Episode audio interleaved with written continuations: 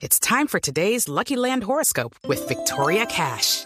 Life's gotten mundane, so shake up the daily routine and be adventurous with a trip to Lucky Land. You know what they say. Your chance to win starts with a spin. So go to LuckyLandSlots.com to play over 100 social casino-style games for free for your chance to redeem some serious prizes. Get lucky today at LuckyLandSlots.com. Available to players in the U.S., excluding Washington and Michigan. No purchase necessary. VGW Group. Void or prohibited by law. 18 plus. Terms and conditions apply. Desde este momento, Colombia está al aire. Mañanas Blue con Camila Zuluaga.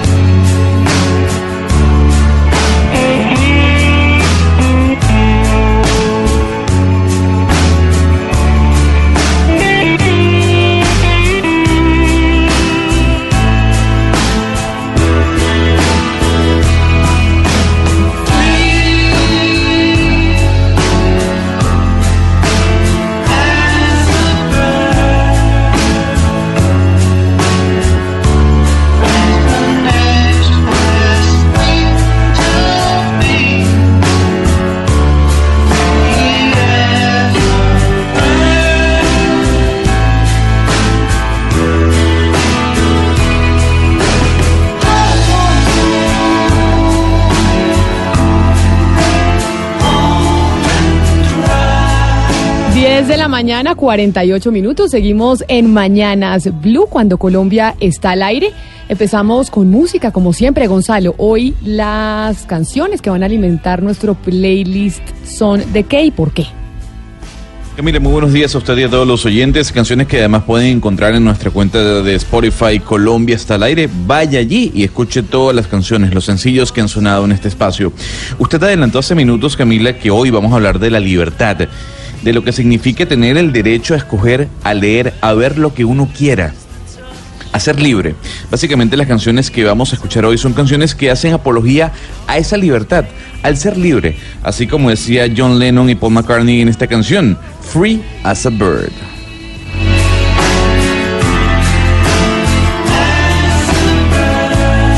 Así es, porque hoy queremos hacerle un homenaje a la libertad de prensa, porque es fundamental para cualquier democracia que exista pluralidad en la información, que la gente pueda tener acceso a información desde diferentes puntos de vista y debido a lo que está pasando con el Nacional de Caracas en Venezuela, hoy les vamos a rendir un homenaje saludándolo, señor Pombo, ¿sabe qué me pasó viniendo para la emisora? Cuénteme, muy buenos días. Llegué súper acelerada porque voy bajando por una de las calles de Bogotá y un señor en una camioneta muy blindada, muy cara, porque yo a veces me pregunto, ¿tienen plata para comprar el carro y la camioneta blindada y no para pagar el parqueadero? Esto sí me parece una falta de respeto. Sí. Pero bueno, entonces como era temprano, iba bajando y le digo, y el señor parqueado trancando a todo el mundo. Y le digo yo, oiga señor, ¿no le parece que usted está trancando a todo el mundo por estar ahí parqueado? Y sabe lo que me responde el señor, es que estoy al frente del banco y hay un señor que va a sacar una plata y lo estoy esperando para que no lo roben. Y yo le dije, ah, o sea que su beneficio en contravía del beneficio del resto de la humanidad. A la gente o los eh, ciudadanos como que no nos importara y solo nos preocupamos por nosotros y los demás que se frieguen. Y la sacó barata porque cuando yo usualmente digo ese tipo de cosas, la primera respuesta de, por ejemplo, el ciclista que no va en la ciclorruta o de la persona que se mete en contravía o el peatón que uno usa la cebra o el millonario que no paga el parqueadero es, no sea sapo. Esa es una expresión no, constante. pero a usted no le dice, sea sapo. A usted le dicen no sea sapo porque usted es hombre, pero a mí me dicen no sea loca. A Ah, usted bueno. nunca le dicen loco, porque es que las mujeres son las que nos dicen que estamos Además, locas. es verdad. Pero no le cuento lo que siguió en la discusión, pero sí llegué súper acelerada porque dije, oiga, de verdad, ¿por qué no en Navidad, en donde tenemos tantos trancones, empecemos no solo a preocuparnos por nosotros mismos, sino a pensar en sociedad y en comunidad? El señor no, le dije, oiga, yo también voy al banco a sacar plata y yo no tengo chofer que el señor era el conductor del carro. Yo no tengo chofer que me espere ni guardaespaldas que me espere y voy y parqueo en un parqueadero como cualquier cristiana. Muy bien dicho. Ahora, el mensaje es doble, si me, pare- si me permite Camila. Uno, pues obviamente que respetemos a los demás y respetemos la ley, pero dos, que seamos solidarios. Es decir, una parte de la solidaridad, creo yo, es decirle, oiga señor, yo creo que usted está haciendo la cosa mal. Es que hoy en día hemos perdido tanto apego al, al- al- al espíritu comunitario que nos da pena decir cosas como la que usted le dijo hoy al señor. Perdón señor, me gasto dos minutos de mi tiempo para decirle, ¿usted no le parece que está parqueando mal en beneficio suyo, pero en perjuicio de todos los demás? Eso ya no lo decimos.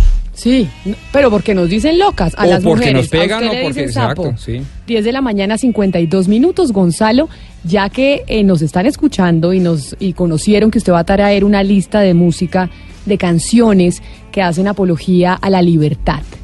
Le están pidiendo libre de Nino Bravo. ¿La tiene en su lista o no? No la tengo, pero, pero se puede agregar. pues. Una, una Yo- congresista, una congresista de la República reportando sintonía. Mire, le manda la siguiente lista. Yo no sé, usted nos sorprende a lo largo del programa, pero ella nos dice Freedom de George Michael, Charlie Está. García y Gen- Freedom de George Michael está. Sí, está claro. Bueno, le, le dicen y le recomiendan Charlie García con eh, y Sui Generis. No la tengo. Bueno, ahí le- eso. No, pero un momentico, es que Charlie García y Sui Generis es, eh, son dos grupos, no, Sui Generis no es la canción. ah, no sé. No, no Sí, es la canción, claro, es un grupo. obviamente, sí. Es un grupo de Charlie García, lo que te está diciendo es pongamos a Charlie García o a Sui Generis, eh, grupo del cual hacía parte de Charlie García. ¿Y qué canción de Charlie García habla de la libertad? Eh, Yo no sé, uy, pues pucha, ¿y rasguña las piedras quizás? Ahí no, ahí mira, b- ¿Cuál? yo le voy a decir algo, Camila. Va, va a sonar, va, va a sonar Vicentico, va a sonar Bob Marley, va a sonar Gondwana, va a sonar Pharrell Williams, va a sonar, si da tiempo, obviamente, George Michael y obviamente este himno que con el, con el que comenzamos. Bueno, me están aquí, me dicen que tenemos la de Nino Bravo. Vamos a hacerle una complacencia a esta congresista de la República que nos está reportando sintonía y le ponemos su canción de Nino Bravo libre.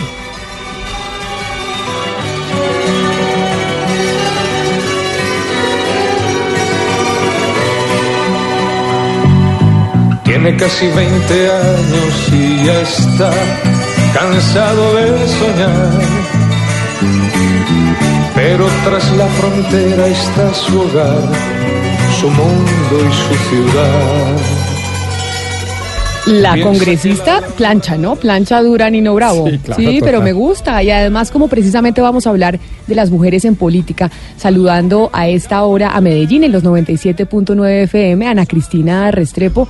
Ana Cristina, que hoy se está discutiendo precisamente en la plenaria de la Cámara sobre la paridad en esa reforma política. Uno de los puntos que se incluye es la paridad en las listas y las listas cerradas que sean cremallera en donde haya 50% hombres y 50% mujeres. Paridad ya es ese hashtag que se está promoviendo por parte de las organizaciones sociales de mujeres para pedirle a los congresistas pues que aprueben ese punto.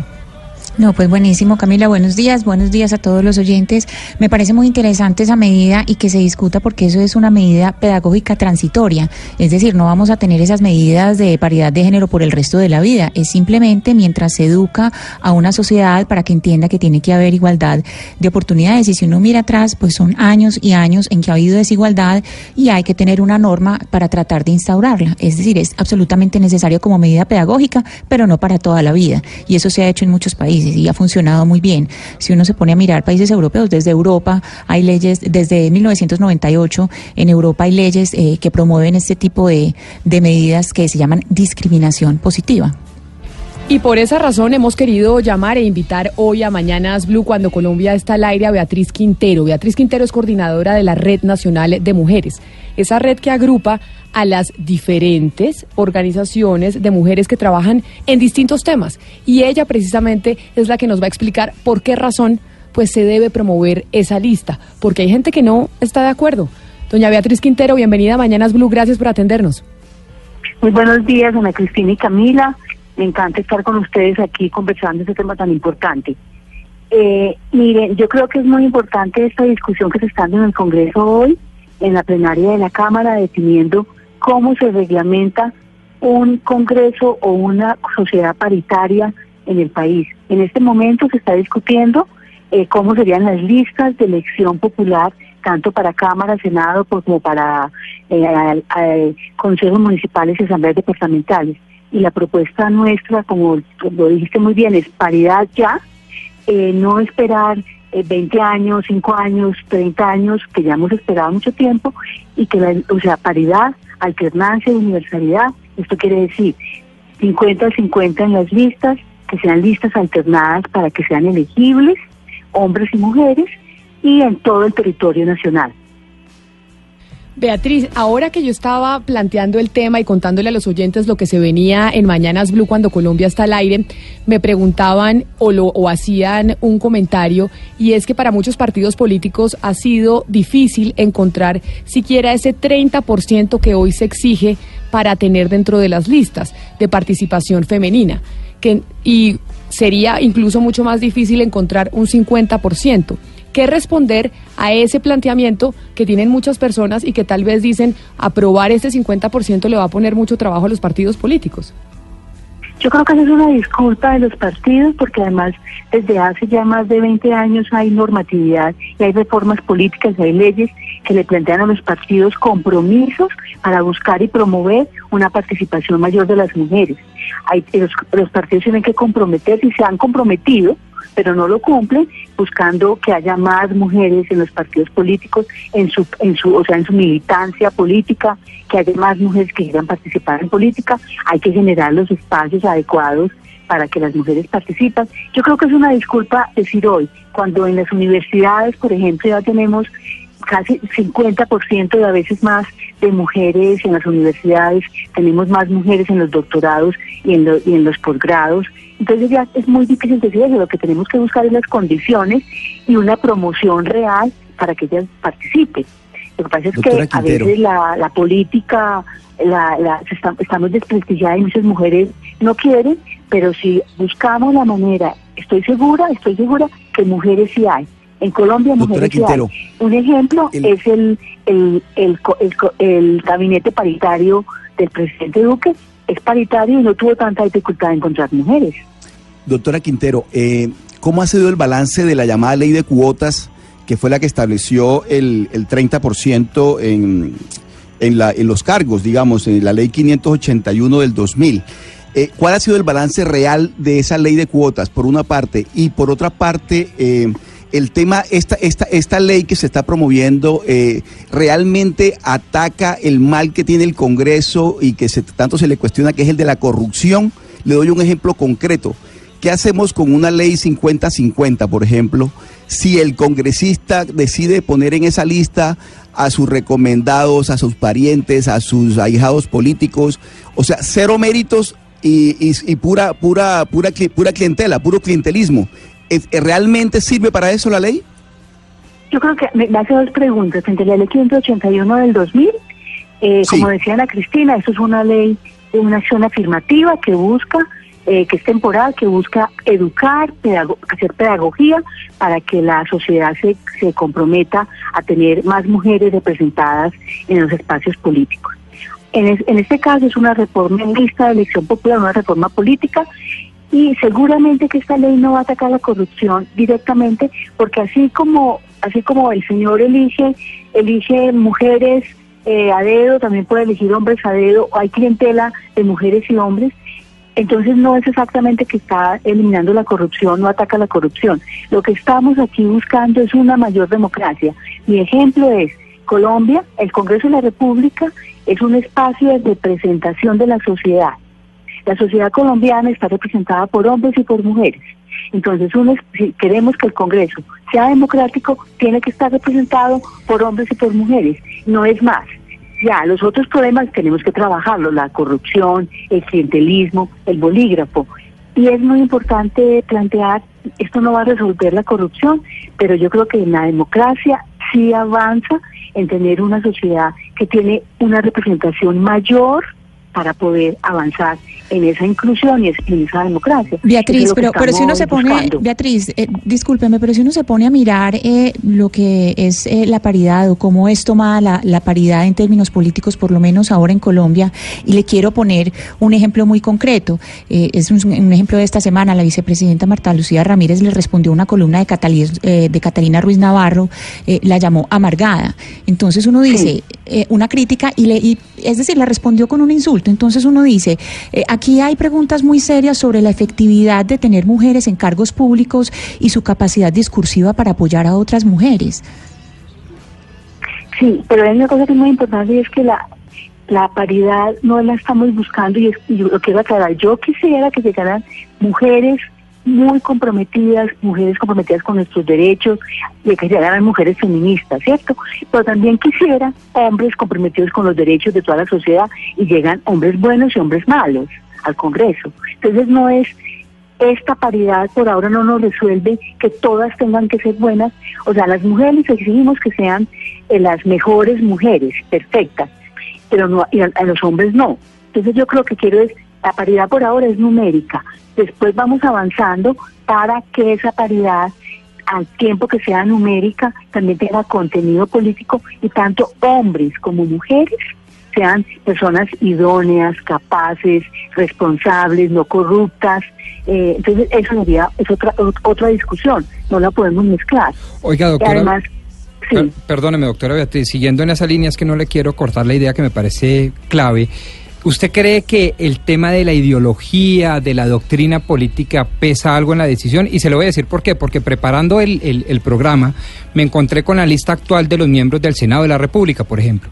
Y encuentro que todos los partidos de centro derecha tienen un altísimo componente de mujeres. Estoy hablando del partido Miria, paridad total, el partido conservador, casi el 40%, el partido centro democrático, gran renovación y muchas mujeres, mientras que los de centro izquierda o izquierda no. El polo democrático no tiene, creo, eh, los tiene el ninguna senadora, no sí. tiene ninguna senadora, imagínese eso. Eh, los decentes tienen solo a la doctora Ida Bello, si no estoy mal. Eh, mejor dicho, la centro izquierda se caracteriza precisamente, y la izquierda radical, por no tener mujeres en la participación política. ¿Usted cree que la doctrina pesa algo en este cuento, en este debate?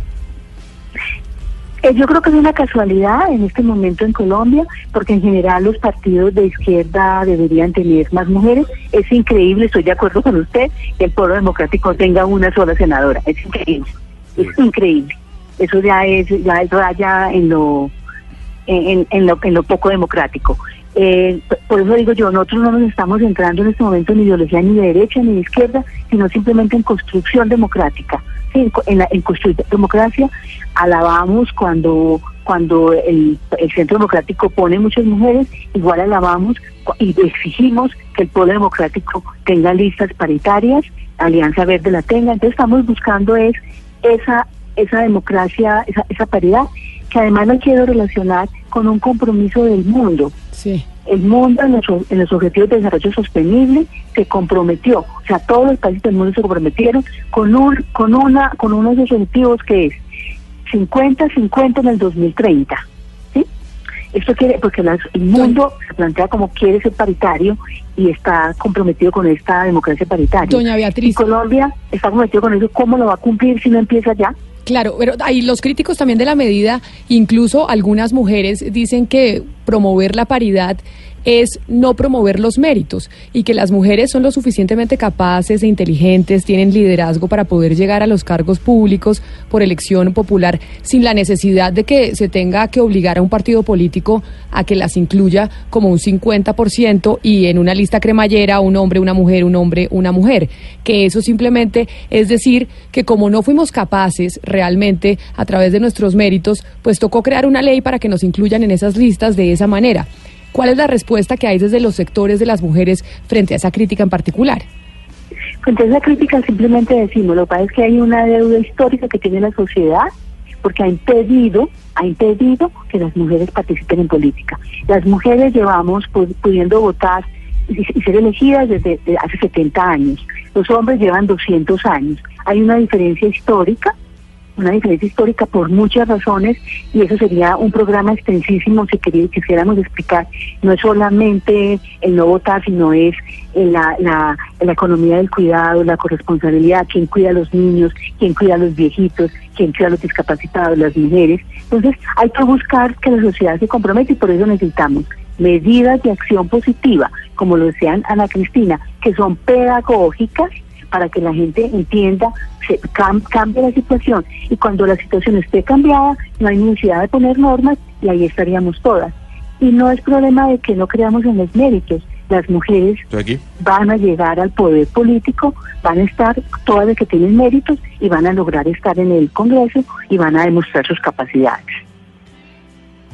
Eh, doctora, doctora Beatriz, eh, en este momento, ¿en qué se encuentra la ley en el Congreso? ¿En qué estado se encuentra? Eh, ¿Qué debate sigue? ¿Y cuál es el futuro? ¿Usted le ve el futuro en un Congreso en su mayoría compuesto por hombres? ¿Cómo ve usted el futuro de la ley en el trámite? En este momento estamos en la discusión en la plenaria de la Cámara, o sea que es el cuarto debate en esta legislatura. Le falta después esta aprobación que tiene que ser hoy, porque la legislatura se acaba esta semana, y siguen otros cuatro debates el año entrante en la siguiente legislatura. Nosotras esperamos que el Congreso de la República de verdad se comprometa con, con la democracia y con la inclusión y apruebe esta, esta, esta paridad eh, como se está planteando. Ni siquiera estamos planteando una paridad inmediata, sino que estamos planteando que sea 33% en el 2019 que hay elecciones y en el 2023 que hay elecciones ya eh, nacionales sea la paridad completa. O sea que y siempre con lista cerrada para poder lograr que esa paridad se cumpla. O sea que no son unas peticiones tan exageradas, además planteando que la paridad se aprobó en el Congreso de la República en el 2015. O sea que ya lleva mucho tiempo sin reglamentar, así que la reglamentación es necesaria. Lleva ya más de tres años sin esta reglamentación. Eso lo esperamos que se cumpla y por eso estamos planteando la necesidad de paridad, paridad y que la sociedad se piense que eso es muy importante para la democracia. Pero doña Beatriz, la, la paridad de la que usted habla es eh, la lucha esa por la paridad que no debería estar contemplada en una ley, sino que se debería dar naturalmente. Eh, la Claro. lucha que se está llevando eh, en este tema político, más que todo, que entren las mujeres en igualdad de condiciones, en- o en- ni siquiera condiciones, en igualdad de número que los hombres, ¿es para reducir en algo el tema de corrupción en la política o cuál es el fin último de querer que haya eh, mujeres en la política? Yo no creo que sea solamente, no, no sé, no sé, no tengo tan, no, no creo que sea para reducir la corrupción. Ese no es el objetivo. El objetivo es para construir democracia. Y lo que estamos buscando es una sociedad más democrática en la que haya más representación, en la que haya más voces, en la que haya más igualdad. Yo creo que es una sociedad que puede luchar contra la corrupción. Eso es lo que estamos buscando. No, no es la garantía de la no corrupción. Yo creo que faltarían muchas cosas para, para, para la lucha contra la corrupción, que está muy avanzada en Colombia y nos, nos está sacando cada vez más ventaja. Pero esto es un, un, grano de arena en ese proceso, porque la democracia es un grano de arena en esa construcción de un país menos corrupto, pero no es la garantía de la no corrupción. No, no, no podemos pensar que esta paridad es, para la, es contra la corrupción. Esta paridad es para la democracia y la democracia avanza la idea de, eh, de controlar la corrupción. Beatriz, esta obviamente debe ser una lucha de las mujeres, pues para encontrar una paridad y para que podamos tener una representación en el Congreso de la República del 50%, porque como ustedes muy bien dicen, el Congreso de la República es la representación de la sociedad y de los colombianos, y en el Congreso de la República no hay 50% de mujeres cuando en el país somos incluso más mujeres que hombres. Pero, Exactamente. pero los hombres también deberían montarse en esta lucha, es decir, los hombres son los que deberían también buscar que las mujeres pues estuvieran participando en un 50%. En el Congreso, ¿qué tal ha estado el apoyo de los hombres, de los congresistas hombres, promoviendo esta iniciativa? La lucha por la democracia es una lucha de hombres y de mujeres. Yo creo que los hombres conscientes deberían estar luchando también por esto. Hay algunos hombres aliados en este proceso, como también lo mismo pasa, hay algunas mujeres que no están de acuerdo por los argumentos que usted dice. Pero entonces, porque no es una, la lucha por la democracia no es una lucha ni de las mujeres ni de los hombres. La lucha por la democracia es de hombres y de mujeres. Entonces tenemos hombres aliados, tenemos mujeres aliadas, tenemos hombres no aliados y tenemos mujeres no aliadas. Eh, en, la, en, la Cámara de en la Cámara, en la, en la Comisión Primera, muchos hombres apoyaron esta decisión y hay hombres en el Congreso intentando negociar para avanzar en este proceso de democracia y buscar que la paridad sea una realidad en Colombia más rápido, cada vez más rápido. Pues doña Beatriz Quintero, estaremos pendientes de qué pasa hoy en la plenaria de la Cámara de Representantes, porque si no se aprueba hoy, pues básicamente ya ese punto de la reforma política queda hundido. O sea que hoy sabremos sí, si los congresistas decidieron apoyar o no la paridad ya. Estaremos pendientes de la Cámara de. Representantes.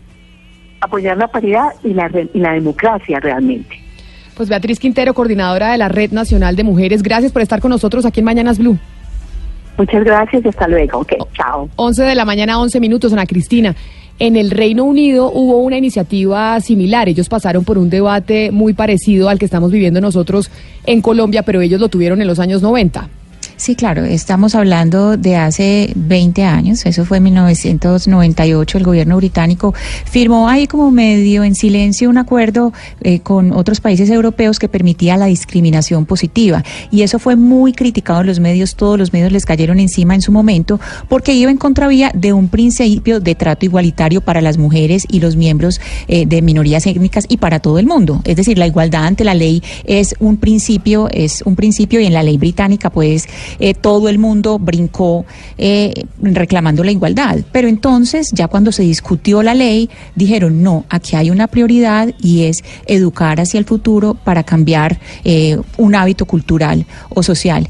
Y, y la Pero prueba mira- en nuestro y la prueba en nuestro en nuestro medio eh, Camila y oyentes es lo siguiente pregúntense cómo hubiera sido el proceso de paz con más participación de mujeres es que dónde Pero mira, estuvieron las Ana mujeres Cristina, Victoria el- Sandino el- y, y María Paulina Riveros y ya Ana Cristina y Camila, mira, eh, el tema, por eso la pregunta de fondo es el tema, es la corrupción. Realmente el asunto es de la corrupción. Pero no necesariamente, no Pero- necesariamente. necesariamente. No, no, pero No, permíteme un segundo, pero no, ¿por pero permítame un segundo. La construcción de la Un democracia en segundo, un función al segundo. eje poblacional. La doctora, el caso de la doctora Aida Merlano, por ejemplo, elegida senadora de la República en, en- por, eh, eh, en el departamento del Atlántico, es un típico caso de corrupción. No tiene nada que ver con que sea mujer, con que sea hombre, es un tema de corrupción. Ajá, a ¿y eso me refiero yo. que- y eso qué Entonces que lo ver? que hay que buscar, lo que hay que buscar es que si sea mujer o sea hombre, no, que no sea corrupta o que no sea corrupto. No, pero es que- pero el tema de fondo es la corrupción y no tiene que ver con a ver, quiero quiero quiero ser claro en este asunto porque no quiero Es que son dos temas ahora son dos temas que- completamente diferentes. que la lectura- obviamente no, que buscar, obviamente hay que buscar Pero políticas que no uno sean otro sean corruptos. corruptos, segundo. Pero eso acuerdo. ¿Qué porque hacemos con una lista? ¿Qué hacemos con una lista paritaria donde el- el- está conformada por eh, mujeres que responden a una clientela, que están allí no, No, por méritos, pero- no por pero- méritos, Pero esa no es la discusión porque no es la la- ley no está imponiendo que pongan gente sana, eso ya se da políticos. por sentado. Esa, no es la discusión, es que porque la discusión es que en el Congreso de la República la re- eh, se representa a los colombianos y los colombianos de hecho somos más mujeres que hombres. Correcto, pero Y- si ese No, es el es que argumento, Camila, entonces, acuerdo, ¿por qué no hacer la misma, la, la misma campaña, el mismo lobby para que otra gente poblacional, otro eje poblacional, como la comunidad LGTBI Bueno, entre, como los homosexuales se exactamente, entren? Es decir, lo que me parece es que el argumento, respetándolo yo muchísimo, incluso puedo estar de acuerdo, es filosóficamente muy endeble. Porque si se trata de construir una democracia en función al eje poblacional, todos, absolutamente todos, deben estar incluidos y no solo se deben Claro, adoptar medidas eso- de acción positiva frente a un grupo, De que es las pero mujeres. no, pero es que las mujeres no son un grupo, ¿qué? las mujeres son la mitad de la población. No pueden ser más de la mitad, No, eso. pero ese es el segundo ¿qué problema. Si es más Pero, de la mitad, entonces no debería ser eh, la, a la ver, política que más lleva, debería ser 50%, mucho mayor. Pregunta que Si ¿qué es hacemos con una lista? Exacto. ¿Qué hacemos con una lista paritaria conformada por corruptos? No, pero es Oscar, que es ese que, no es es el que- tema. es que ese no es el tema. Estamos mezclando peras con manzanas. O El tema de los cor- la corrupción, obviamente nadie quiere que haya corrupción en el Congreso de la República. Y obviamente hay mujeres corruptas, pero también hay hombres corruptos. El, el 70% acuerdo, del es Congreso que de la República, los colombianos dicen que no les gusta, tienen una mala imagen del Congreso porque les parecen unos corruptos. Y el 70% son hombres. Y no hay medidas de acción positiva frente a la corrupción, Oscar. Es que ese es el tema. Aquí estamos hablando de si es bueno o no implantar una medida de acción positiva para construir democracia en función al eje poblacional de las mujeres. Y puede Me uno estar de acuerdo tema- o no, pero es no está en discusión si es- ellas deben ser o no tema- moralmente respetables. tema es de Todas deben ser respetables. Y Es todos más, los hombres. creo, ¿y por qué no se puede conformar una, una lista 80-20? 80 corruptos mujeres y 20 20% hombres. No, porque la, porque la idea De es una, repre- es una representación del porcentaje poblacional que hay, que hay en Colombia.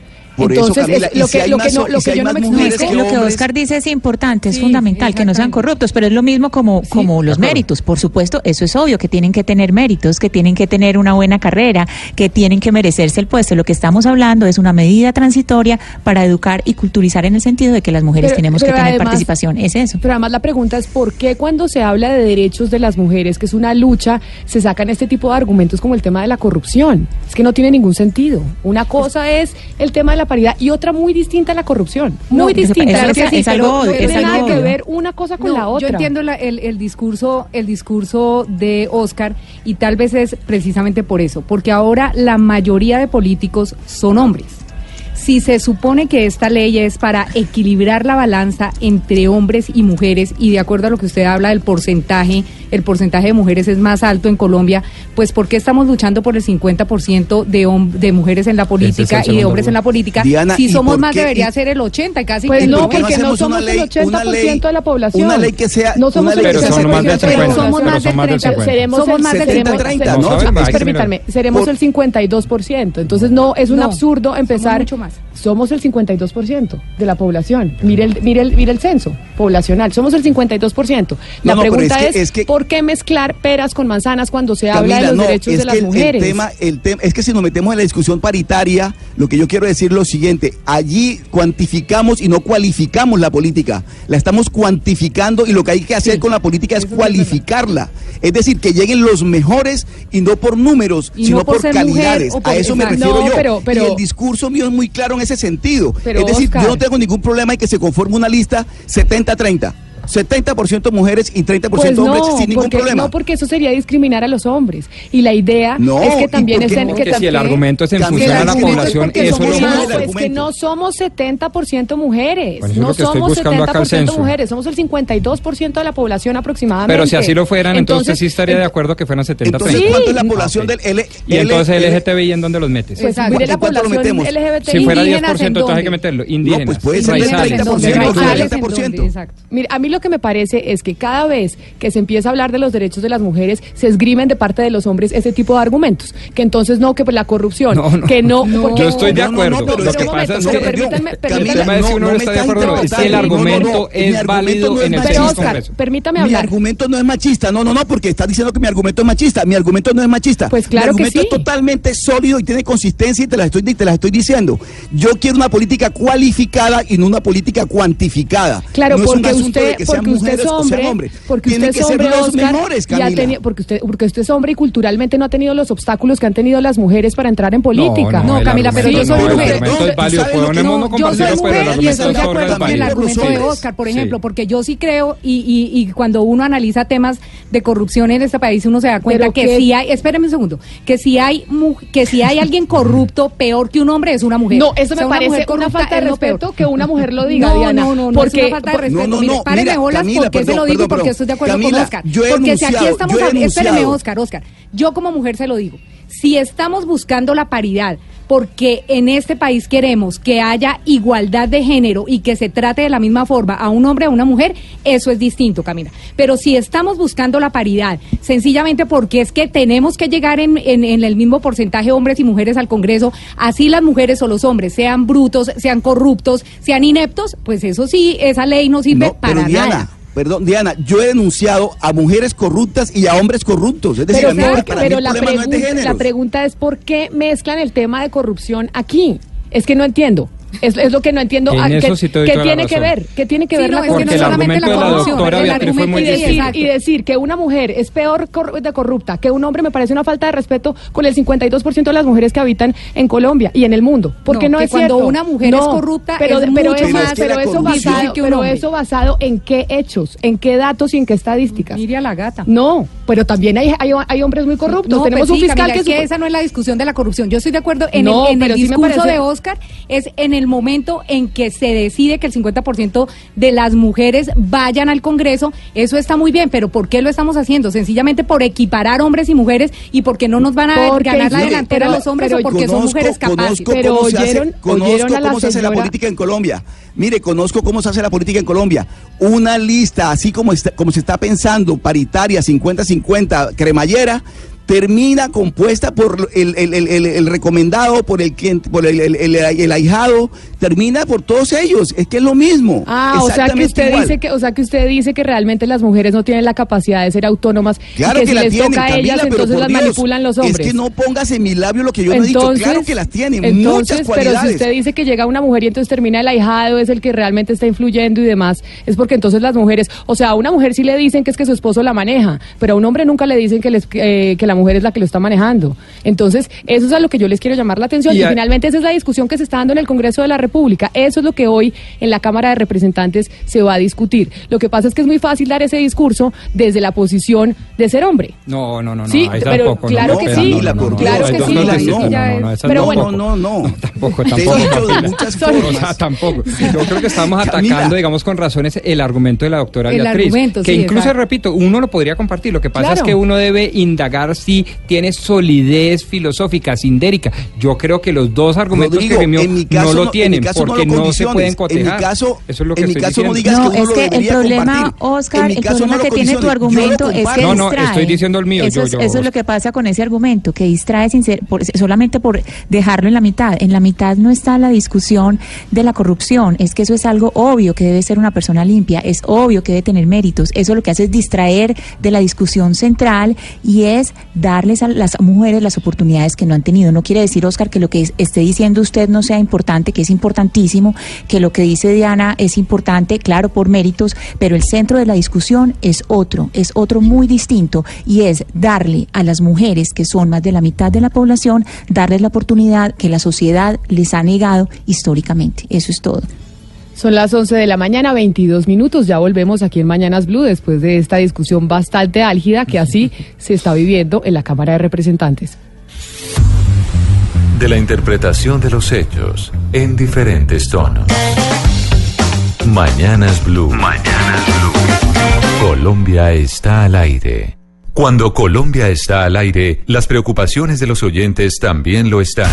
Si tienes denuncias desde cualquier parte de Colombia, escríbenos a colombiaestalaire@bluradio.com. Cada caso tiene su espacio en Mañanas Blue cuando Colombia está al aire. Blue Radio, la nueva alternativa. El mejor regalo para esta Navidad es el acceso a la información sin límites gran oferta. Suscríbete por un año al espectador digital premium y recibe una suscripción adicional por seis meses para regalar en Navidad. Ingresa ya a suscripciones.elespectador.com slash suscripción guion digital. De un punto al otro. De un punto al otro. Voces que recorren el país. Colombia está al aire.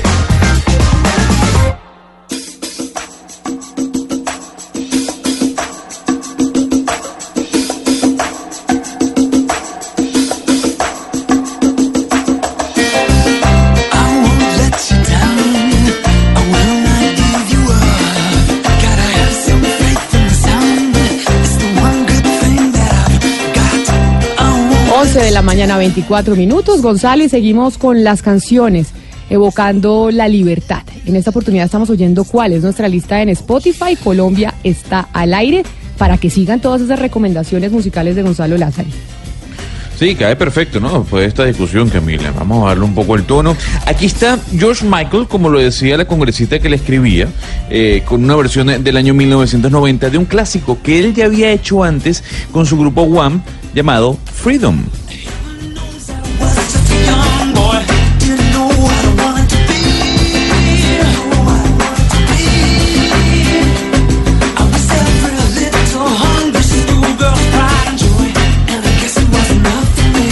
Precisamente como estamos con música evocando la libertad, porque este año es el año en donde queremos rescatar a aquellos periodistas que han trabajado por la libertad de prensa, por la verdad, en condiciones difíciles. Y Gonzalo, usted pues es venezolano. Usted es venezolano, tuvo que salir de su país o salió de su país por diferentes condiciones, pero se acaba el impreso del Nacional de Caracas, uno de los periódicos más importantes de Venezuela. De hecho, el único medio impreso que queda de oposición en ese país. Y, de- y debido a las diferentes presiones que oíamos de su director hoy más temprano aquí en Mañanas Blue, pues tienen que irse simplemente a estar en la era digital, porque por ahora no van a poder estar imprimiendo más periódicos. Y hoy, en Mañanas Blue, nosotros queremos hacerles un homenaje.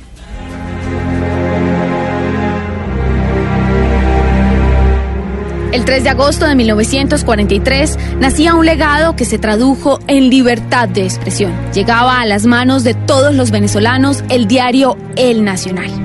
Han sido 75 años en los que la historia de un país y del mundo se han retratado entre sus secciones editoriales, caricaturas, crónicas, en fin, un símbolo de democracia para todos aquellos que creen en ella.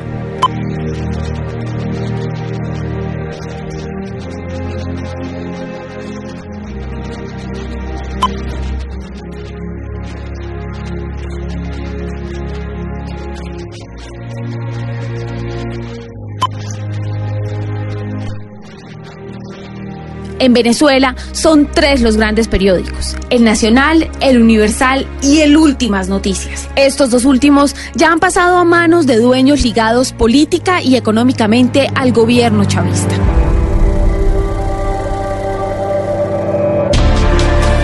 Desde la llegada al poder en 1999 del fallecido Hugo Chávez, el Nacional ha sobrevivido a señalamientos, demandas, denuncias, persecuciones. Ha sido víctima de una emboscada que alteró todos sus sentidos, desde lo económico hasta lo moral.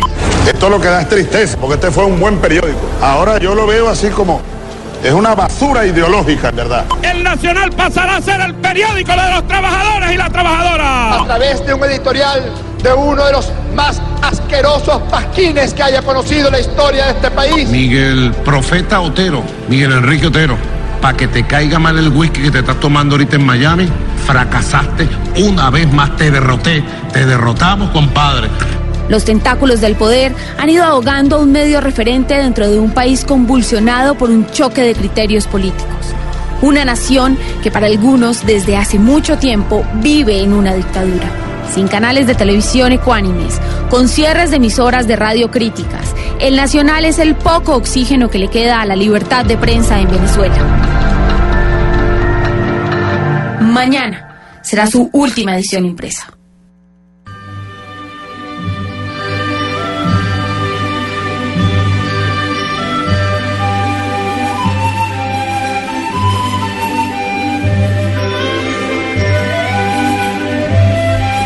Y precisamente queremos saludar a Jorge Macriniotis. Él es el director del diario El Nacional en Caracas. Esta mañana, más temprano, hablábamos aquí en Mañanas Blue con el señor Otero, que está en Madrid. Pero quien en este momento está tomando las riendas del periódico desde Venezuela es el señor Macriniotis. Señor Macriniotis, bienvenido a Mañanas Blue y gracias por estar con nosotros. Camila, encantadísimo estar con ustedes. Eh, wow, después de lo que acabo de escuchar, ese homenaje tan bonito que quiero que lo compartas conmigo, por favor. Eh, muy agradecido. De verdad que muy agradecido con ustedes.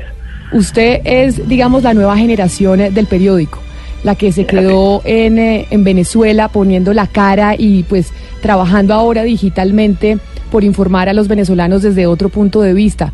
¿Por qué si usted tiene la oportunidad de irse de su país, decidió quedarse? La solución no está en la maleta. Mi madre, que es la esposa de Miguel Enrique, me formó y educó a luchar por este país. Ellos se encuentran afuera en este momento porque el gobierno lo ha querido así, ya que si ellos vienen terminan presos. Y conocemos que en, en este régimen la cárcel es muy cercano a la muerte. Yo me quedo acá defendiendo los valores del venezolano, los valores de la familia y en lo que me enseñaron, la libertad plena de nosotros. Don Jorge Paisano, ¿cuántas personas quedan trabajando en el- muy bien? ¿Cuántas personas quedan trabajando en la sede nacional allá en los Ruices? Gonzalo, eh, actualmente quedamos casi 300, 300 empleados. Venimos de 900, poco a poco se ha ido recortando la cantidad de personal. Muchos por decisión personal, ya que el país se ha vuelto complicado y desde no poder llegar al periódico a trabajar o no tener sencillamente electricidad o servicios y tienen que irse antes. Entonces, por, por el estilo de vida, la calidad de vida, muchos se han retirado no solamente del edificio, porque nunca se retiran del Nacional. Afortunadamente yo puedo decir que tengo colegas, periodistas y amigos a lo largo del mundo, porque uno entra al Nacional pero no sabe cuándo se va. Entonces han ido casi 600 personas. Jorge, ahora que ustedes, pues lamentablemente no van a salir más en papel desde mañana, mañana es su última edición impresa. entran pues en esa era digital. ¿Qué es y quiénes los están apoyando en esta nueva era digital, en esta nueva era del periódico para poder seguir informando a los venezolanos desde otro punto de vista? Hay muchas empresas internacionales y nacionales que nos están dando el apoyo, el soporte, la data, la capacitación. En este momento el cierre del impreso no es más que otro cambio para el Nacional.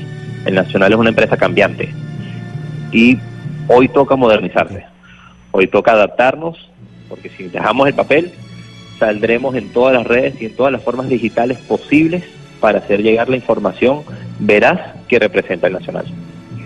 Jorge, eh, lo que se ve realmente es una intencionalidad del régimen chavista por, por, por cercenar la libertad de expresión en Venezuela y lo ha logrado eh, de, de alguna forma, digamos, eh, algunos medios de comunicación han desaparecido, periódicos y, y noticieros y canales de televisión.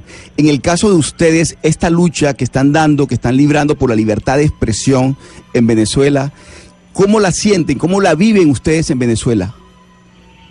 Mira, yo te voy a hablar desde Nacional, que el Nacional es Venezuela.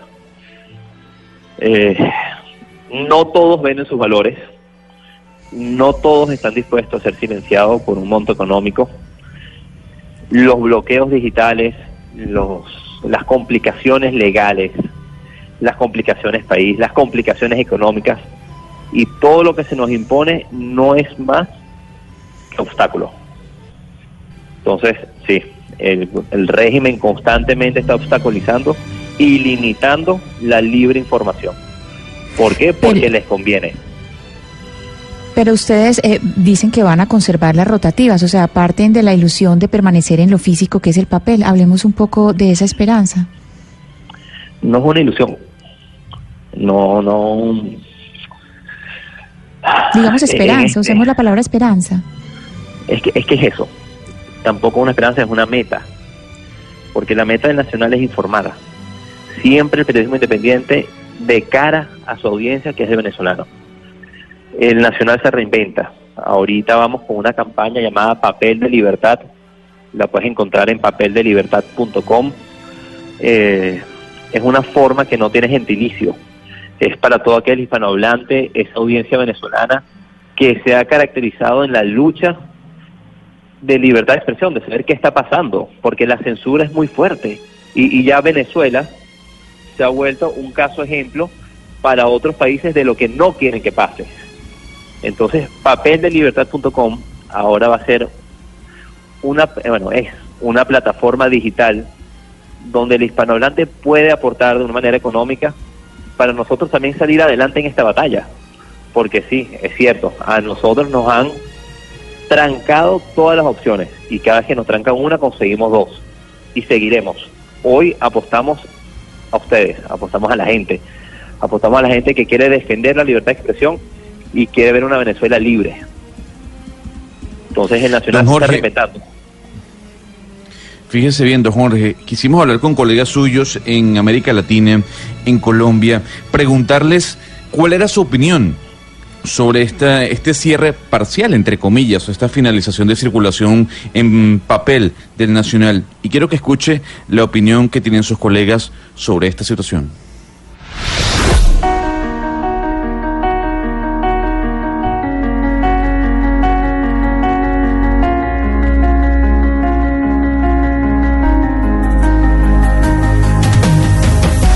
Martín Aguirre, director de El País de Uruguay. Yo creo que es, es trágico para cualquier país. eh, más allá de los cambios tecnológicos, el- el- la versión impresa de un diario es, una, es un testimonio de la historia de un país, es lo que queda para la posteridad. Y me parece que en el caso de Venezuela es particularmente negativo porque el Nacional es uno de los pocos medios que todavía se mantiene en una posición de independencia frente al gobierno y al poder político y que intentaba dar una voz de, de pluralidad en un sistema político que está tan asfixiado por, por la hegemonía del, del chavismo. Roberto Pombo, editor de El Tiempo, Colombia. un- una, una pérdida absolutamente lamentable y espero yo para el bien de la democracia y de la libertad de expresión que sea temporal, es decir, que haya condiciones lo más pronto posible para que se recupere el nacional y poner la libertad de prensa en Venezuela. Rodrigo Quijona, jefe de redacción del periódico El Diario de Bolivia. Prácticamente es un atentado a la libertad de expresión. Pienso que los eh, gobiernos eh, de turno deberían eh, defender eh, la libertad, de, deberían apoyar la libertad de expresión porque eh, un medio de comunicación de tanta trayectoria, de 75 años, como es el nacional, eh, realmente preocupa bastante. Facundo Chávez, jefe de redacción de El Clarín de Argentina. Eh, la verdad que es una enorme, enorme pena que, que esté ocurriendo esto en, en Venezuela y en cualquier lugar de- del mundo, pero sobre todo en Venezuela que un, que un medio, que otro medio más deba eh, limitarse y deba eh, tomar decisiones en contra de, de lo que quieren y de, y de sus intenciones es un es un gran problema y es una eh, es una tragedia. Eduardo Quirós, director de La Estrella de Panamá. el hecho de que un diario como el Nacional, donde no solamente Miguel Enrique Otero, sino todo el equipo que allí trabaja, ha hecho un esfuerzo, una labor realmente titánica, es una noticia muy, muy triste. El pueblo venezolano no merece esto. Creo que América Latina no merece esto.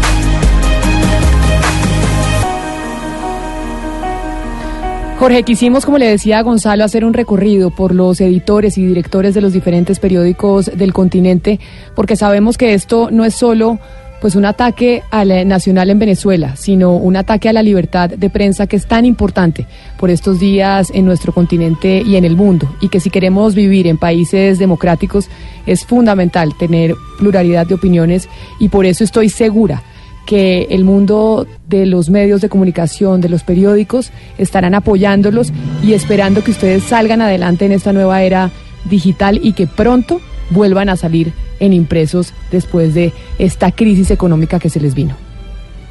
Mira, te, te soy honesto, me cuesta hablar en este momento.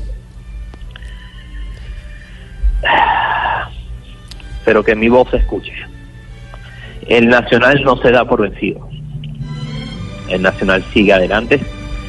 El Nacional confía en la libertad de expresión, confía en las libertades plenas. Por eso es esta campaña de papeldeliberdad.com es tan importante para nosotros porque son los recursos para poder combatir esta gran batalla. Venezuela no está sola. Venezuela tiene el nacional. Y mientras que el venezolano tenga esta ventana, hay una oportunidad, hay esperanza.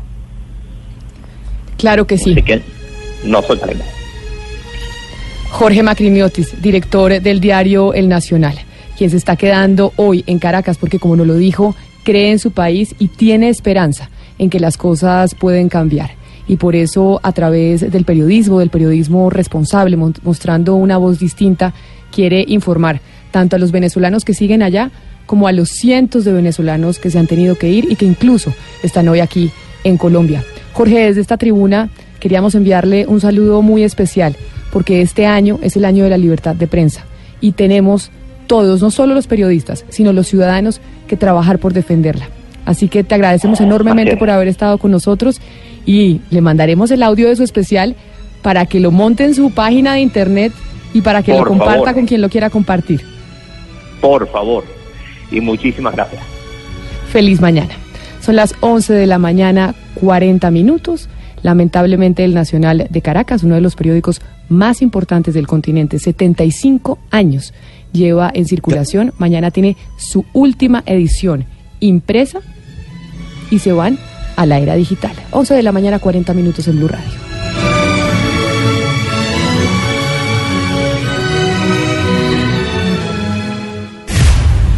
De un punto al otro. De un punto al otro. Voces que recorren el país. Colombia está al aire. La música de este programa. Nuestro playlist disponible en Spotify. Disponible en Spotify. Búsquenos. Colombia está al aire. Para practicantes y aficionados, profesionales y fanáticos, los deportes en Mañanas Blue.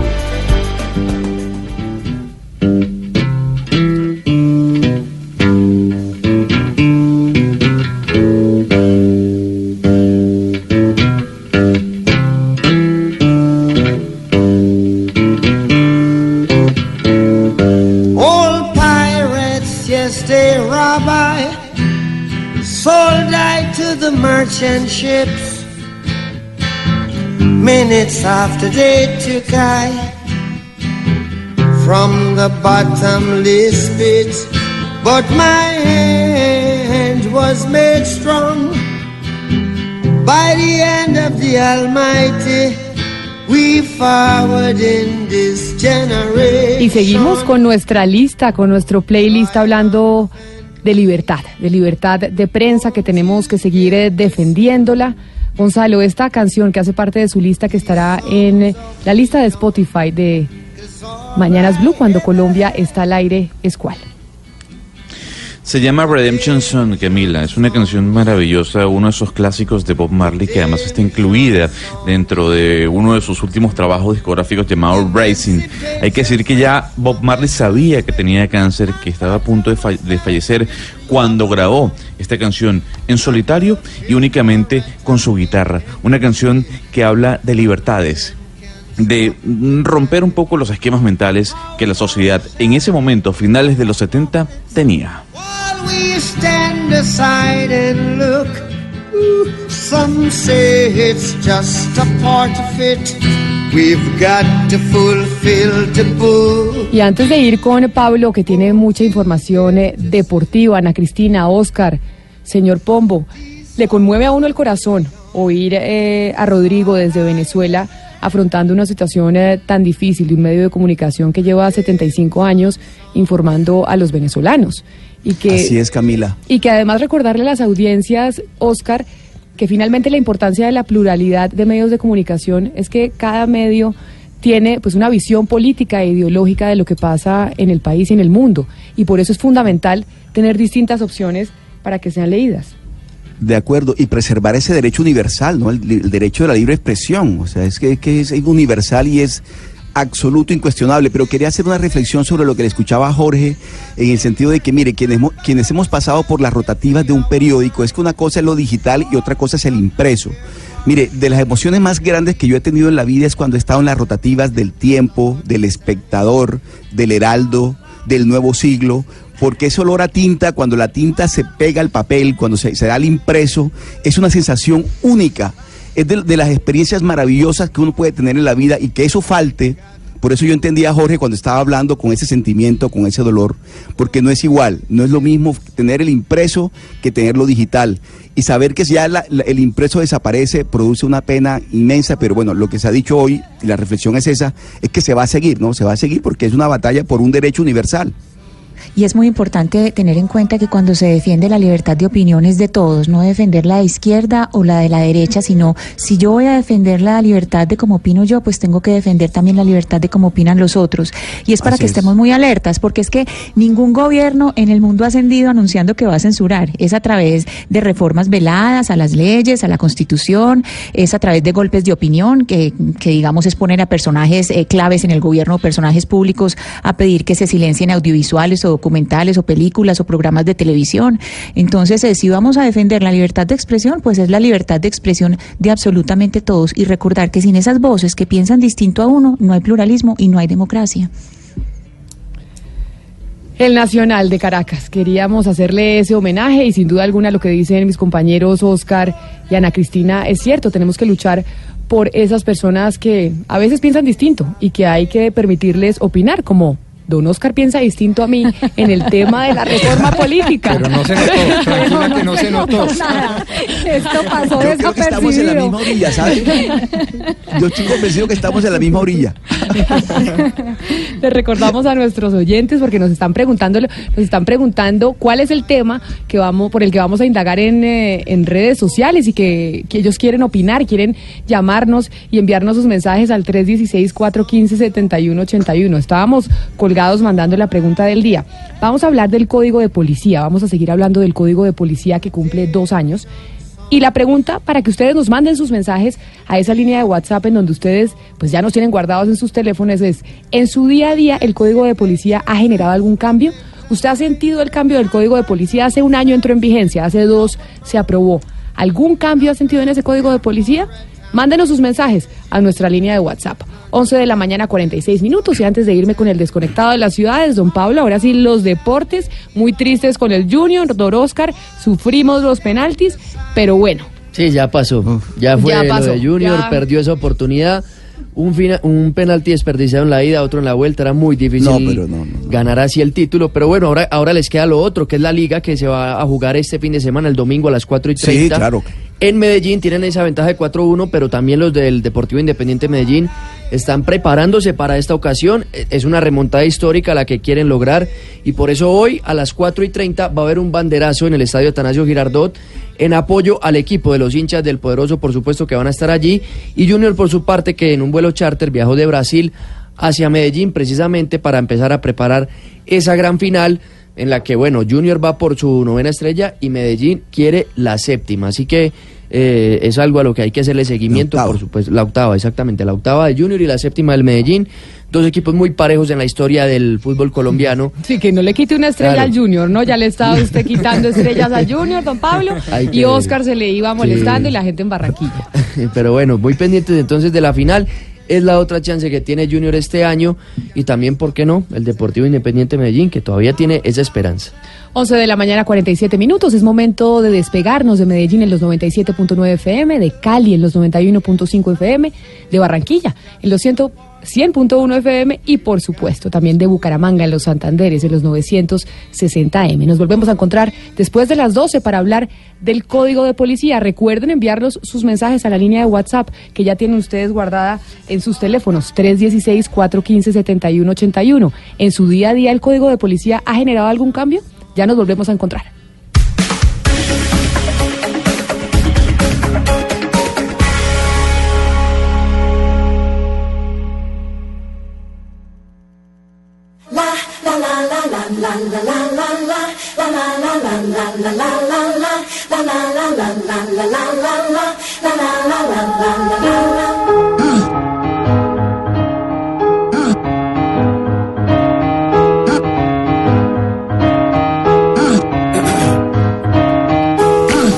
Hold on to me.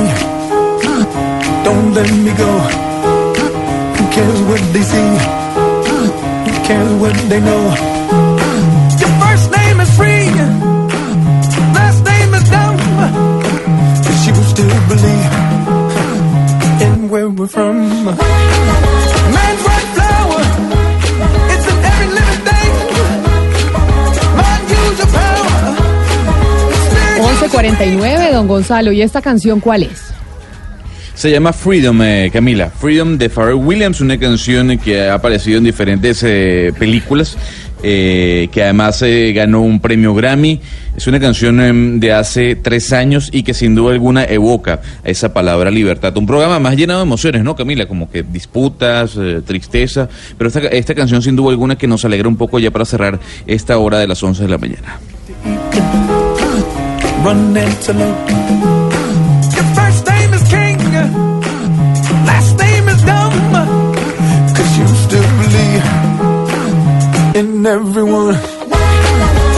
Y a esta hora, como siempre es habitual, entra don Eduardo a la cabina y se ilumina con la información, Ah, con la querida, información hombre, de Bogotá y las regiones. ¿Qué más? ¿Todo bien? Muy bien, preparados entonces para hacer recorrido por Colombia, para irnos a esos departamentos y saber qué pasa en las diferentes ciudades y regiones Pues- del país. ¿Por qué no nos vamos al departamento del Huila? Sí, porque allá la policía Allá donde los que ha desmantelado una banda. Eran siete los integrantes de, esta- banda que se encargaban de llevar droga a países como Ecuador, Chile y Brasil. Los llevaban por tierra, utilizaban vehículos con carretas. ¿Cómo es eso, Silvia Lorena Artunduaga? Eduardo.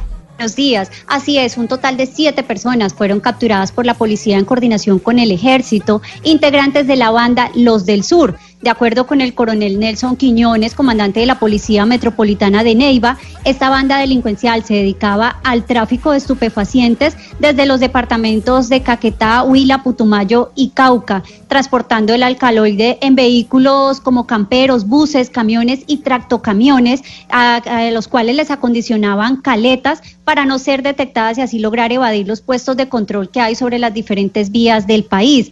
Según la investigación, también se logró establecer que estos cargamentos llegaban a los puertos del país, especialmente del Pacífico, para posteriormente esta droga ser enviada a países como Ecuador, Brasil y Chile. Los siete capturados ya fueron dejados a disposición de las autoridades competentes y deberán responder por los delitos de tráfico y comercialización de estupefacientes. Se espera que eh, un juez de control de garantías les defina su situación jurídica en las próximas horas, ya que ellos se encuentran en este momento en audiencias de legalización. Y ahora del departamento del Huila, don Eduardo, a las 11 de la mañana, 51 minutos, pues vámonos al departamento de Bolívar, hagamos recorrido por Colombia. Sí, allá hay una denuncia muy grave en Cartagena porque los periodistas están protestando. Dicen que han sido víctimas de amenazas, de agresiones cuando quieren cubrir audiencias relacionadas con el tema de la corrupción. Sí, mire, y, y, un- y- y eso se concatena con lo que hemos venido hablando, y es la libertad de prensa, que cada día, a pesar de que habíamos logrado muchas conquistas para poder hacer este ejercicio de manera independiente, sin tener que estar amenazados, mire hoy la denuncia que se presenta en Cartagena. Sí, dice el procurador, dijo el procurador Fernando Carrillo que él prefería una prensa desbocada y no censurada, que obviamente es una herramienta clave para las democracias. ¿Qué es lo que está pasando en Cartagena, José Donado?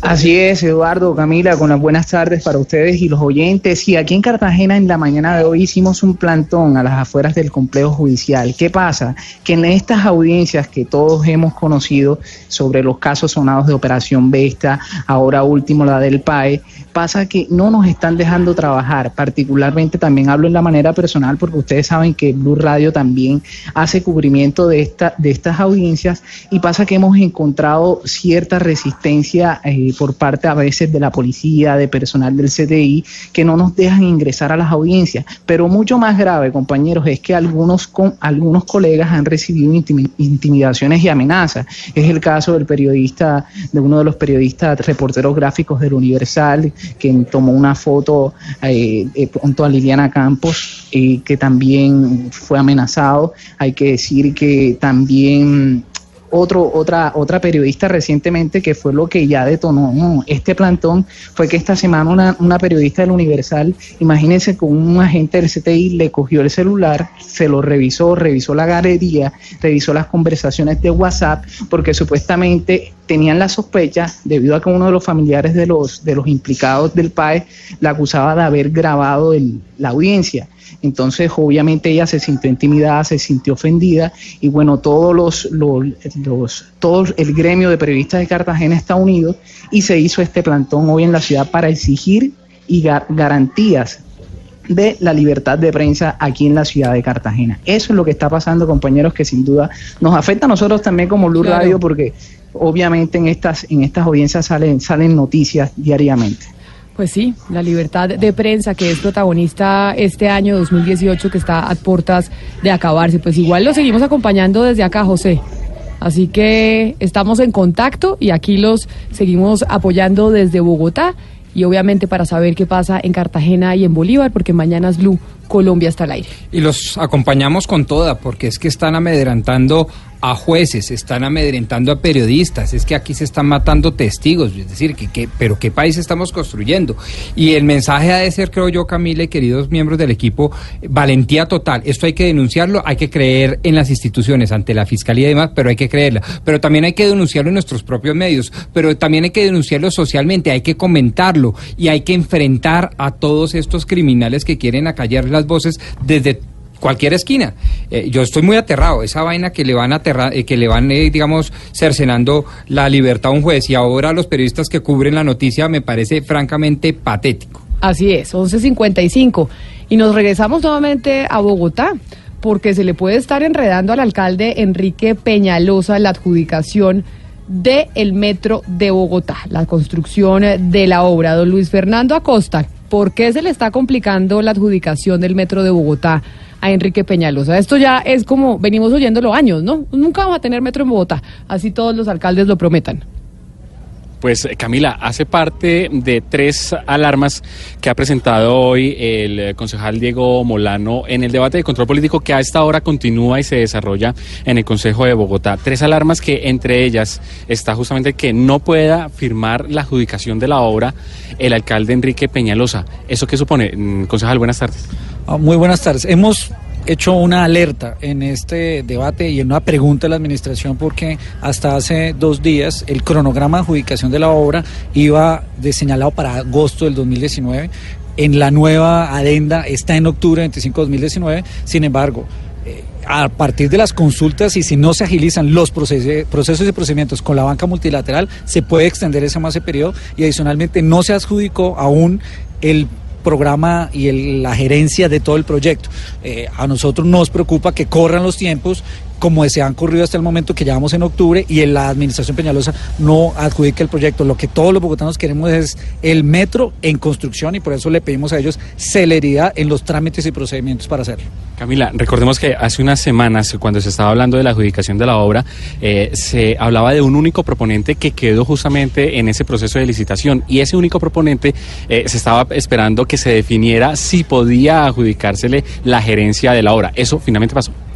No se ha adjudicado aún, de hecho se han presentado algunos requerimientos que tienen que realizar clarificaciones y eso está trazando nuevamente el cronograma y al ser un único proponente, sin que se hubieran hecho las salvedades, pues sigue movilizándose el tiempo hacia más tarde y eso es lo que nos preocupa en términos de que el próximo año el metro sea adjudicado y que inicie la adjudicación y la contratación de una obra que hemos esperado por 70 años. Camila, a esta hora continúa entonces el debate de control político sobre el metro de Bogotá y esperaremos entonces también qué responde la misma empresa Metro, que también a esta hora estará pues escuchando todos los requerimientos de los eh, concejales que están debatiendo a esta hora en el centro de Bogotá. Luis Fernando, saludos allá a la fuente, ¿no? Al concejal, saludos. Que muchos saludos al doctor Molano, ¿yo? ¿Qué es eso, Camila? Que muchos saludos eh, de Camila.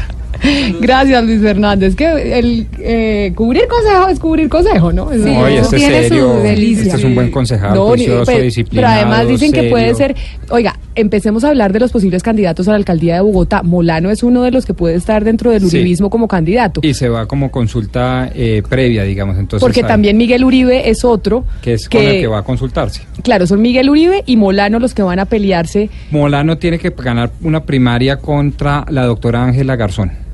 Y creo que de pronto se monta Forero, no, no estoy del todo Pero seguro. van a hacer una primaria como en las del Centro presidenciales. Democrático. Después, interpartistas de los partidos que se quieran montar. Ahí las dos interrogantes son, por el momento, el doctor David Lune y el doctor eh, Carlos Fernando Galán, de ese interpartista. Y ya ese sí enfrentaría a la doctora Claudia López y al doctor Navarro si se lanza.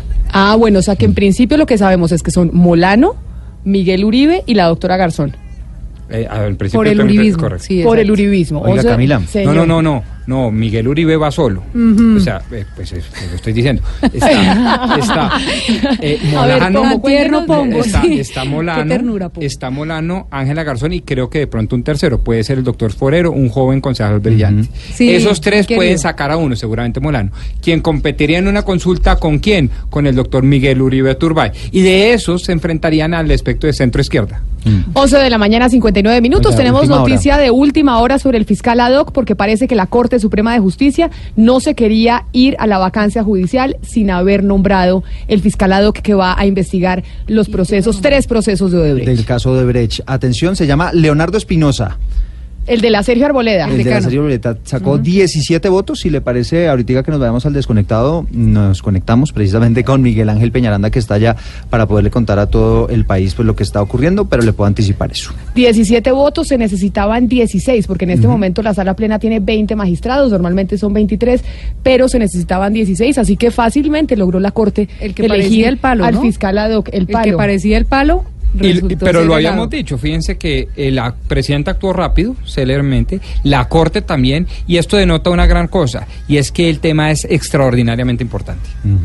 Y seguimos con las noticias, 12 del día en punto. Tenemos unos minutos más antes de volvernos a conectar. Pues mire, ya que estamos hablando de transporte masivo, resulta que en Transmilenio están pasando cosas. Eh, Camila, resulta que ya van tres casos. Oiga, sí los escuché esta personas- mañana, que las empujan y se mueren porque las empujan y, y se caen al, A la vía del Transmilenio. a la vía del Transmilenio. Ya van tres casos este año y obviamente esto empieza ya a encender las eh, alarmas. ¿Cuál fue ese último caso, Héctor Rojas? Eduardo, se trata de Maribel Forero de 54 años. Ella se encontraba en la estación Ricaurte esperando el bus para llegar a su casa en el municipio de Soacha. Estando en esta estación, pues las puertas de la estación estaban abiertas, la multitud de gente que estaba a esa hora en el sistema la empuja, ella cae en la vía y desafortunadamente pasa un bus articulado y la arrolla. Aunque uno de los usuarios trató de ayudarla, pues lamentablemente la mujer falleció en un centro asistencial. Transmilenio ha indicado y ha lamentado la muerte de esta usuaria. Dice que la investigación está a cargo de la fiscalía y que se le prestaron todos los protocolos y la ayuda necesaria. En lo corrido de este año, tres personas han fallecido en las mismas circunstancias. Héctor Rojas, Blue Radio. Héctor Rojas, Blue Radio. No, pero Héctor, no se vaya porque es que queremos preguntarle más sobre este tema de Transmilenio. Y es... em, ¿Qué dicen? Sí, es que... porque Queremos corcharlo aquí un poquito. No, no, no, queremos Ah, preguntar. No, no, no, no se nos vaya porque dice Héctor Rojas. ¿Tiene el celular amarrado al cuello? Y yo dije, me cortó. Dice, se fue y no me quiere hablar más. Está en Transmilenio con celular dando el informe nuevamente, dando papaya como él mismo dijo. Pero una de las cosas es el tema de las puertas, ¿o no, Héctor? Que las puertas están abiertas y no se cierran hoy en día como deberían cerrarse cuando no está el, eh, el vehículo ahí parqueado.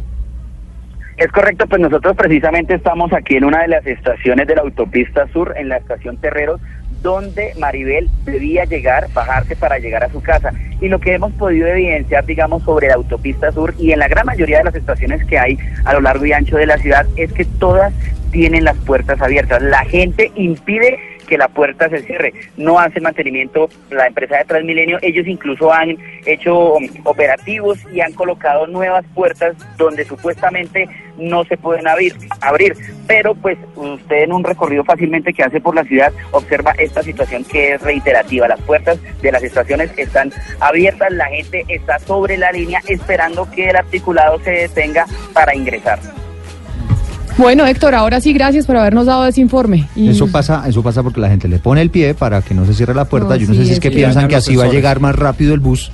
No, pero es le ponen el pie a ver para a permitir la Es- colada, ojo, más de falta de 253 mil colados año, ojo, eso es una barbaridad. Se- se No, los usuarios, mire, de verdad, eh, eh, somos unos irresponsables porque sabemos que necesitamos el sistema, lo usamos todos los días, pero no lo respetamos y lo vivimos dañando. Y la gente es feliz teniendo las puertas y la gente es feliz dañando las cosas y después exigen. Entonces, es que si no ponemos de nuestra parte... ¿Cuál es la difícil. diferencia, Diana, entre esperar con la puerta cerrada y con la puerta abierta? Eso yo no lo he Ninguna, entendido. ninguna. Lo que pasa es que con la con la puerta puerta abierta abierta tiene más facilidad, pa- no, y no solo eso, sino que tiene más facilidad para empujar a todo el mundo y coger puesto, porque la gente cree que cuando entra empujada consigue puesto. Ese Claro. es el, el problema. Por ejemplo, ahorita la gente de Dipron está en la 170 en el portal norte. eh, haciendo la fila, entonces dicen hagan la fila y hacen hacer la fila de a dos personas y entramos perfecto. Yo uso todos los días. Y además esperan a que la gente Defiendo se el sistema porque es magnífico. Espera a uno a que la gente se baje, pero no tiene que estar la gente de Dipron siempre haciendo la fila, eso es cultura. Aprendamos, hombre, a que si usamos bien el servicio, todos lo usamos bien y el, y el servicio es bueno. 12 del día, 4 minutos. Me conecto nuevamente con Medellín, Cali, Barranquilla y Bucaramanga.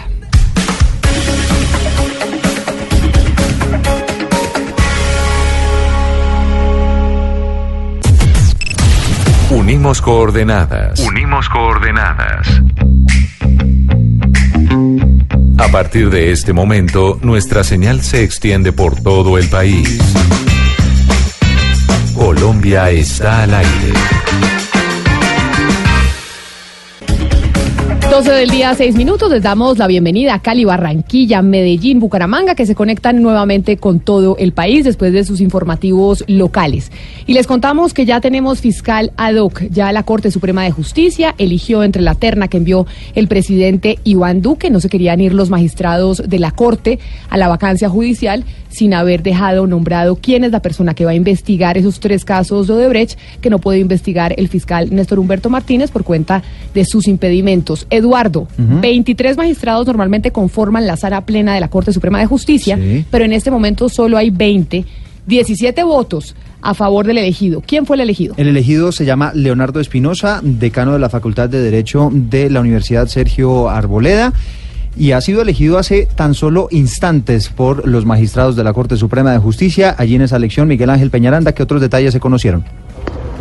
¿Qué tal Eduardo? Si oyentes, sí, efectivamente la votación fue de 17 votos a favor de Leonardo Espinosa. Eh, él es el decano de la Facultad de la Universidad Sergio Boleda. Esto luego de que los magistrados escucharan diferentes argumentos y respuestas sobre las preguntas que hicieron los magistrados relacionados con su conocimiento de derecho penal, sobre las acciones que iban a realizar, si estaban al frente de la fiscalía, eh, si estaban al frente de estos procesos como fiscal ad hoc y qué iban a hacer para tomar independencia sobre estos procesos en el caso Odebrecht. Los magistrados realizaron la deliberación y efectivamente pues votaron a favor de el- del ternado Leonardo Espinosa. En los próximos minutos la Sala Penal de la Corte Suprema de Justicia pues también hará una rueda de prensa para conocer los detalles y cómo va a ser precisamente las acciones del nuevo fiscal ad en este caso.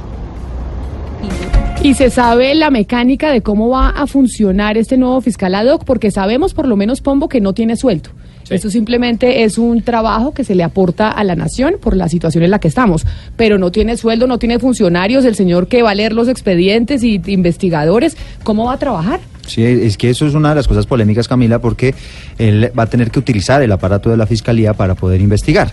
Y entonces es allí donde también se pregunta uno cómo va a, A ver. investigar con el grado de independencia que este caso requiere. A ver, ciertamente eh, se trata de una figura absolutamente novedosa en nuestro derecho y en nuestra política.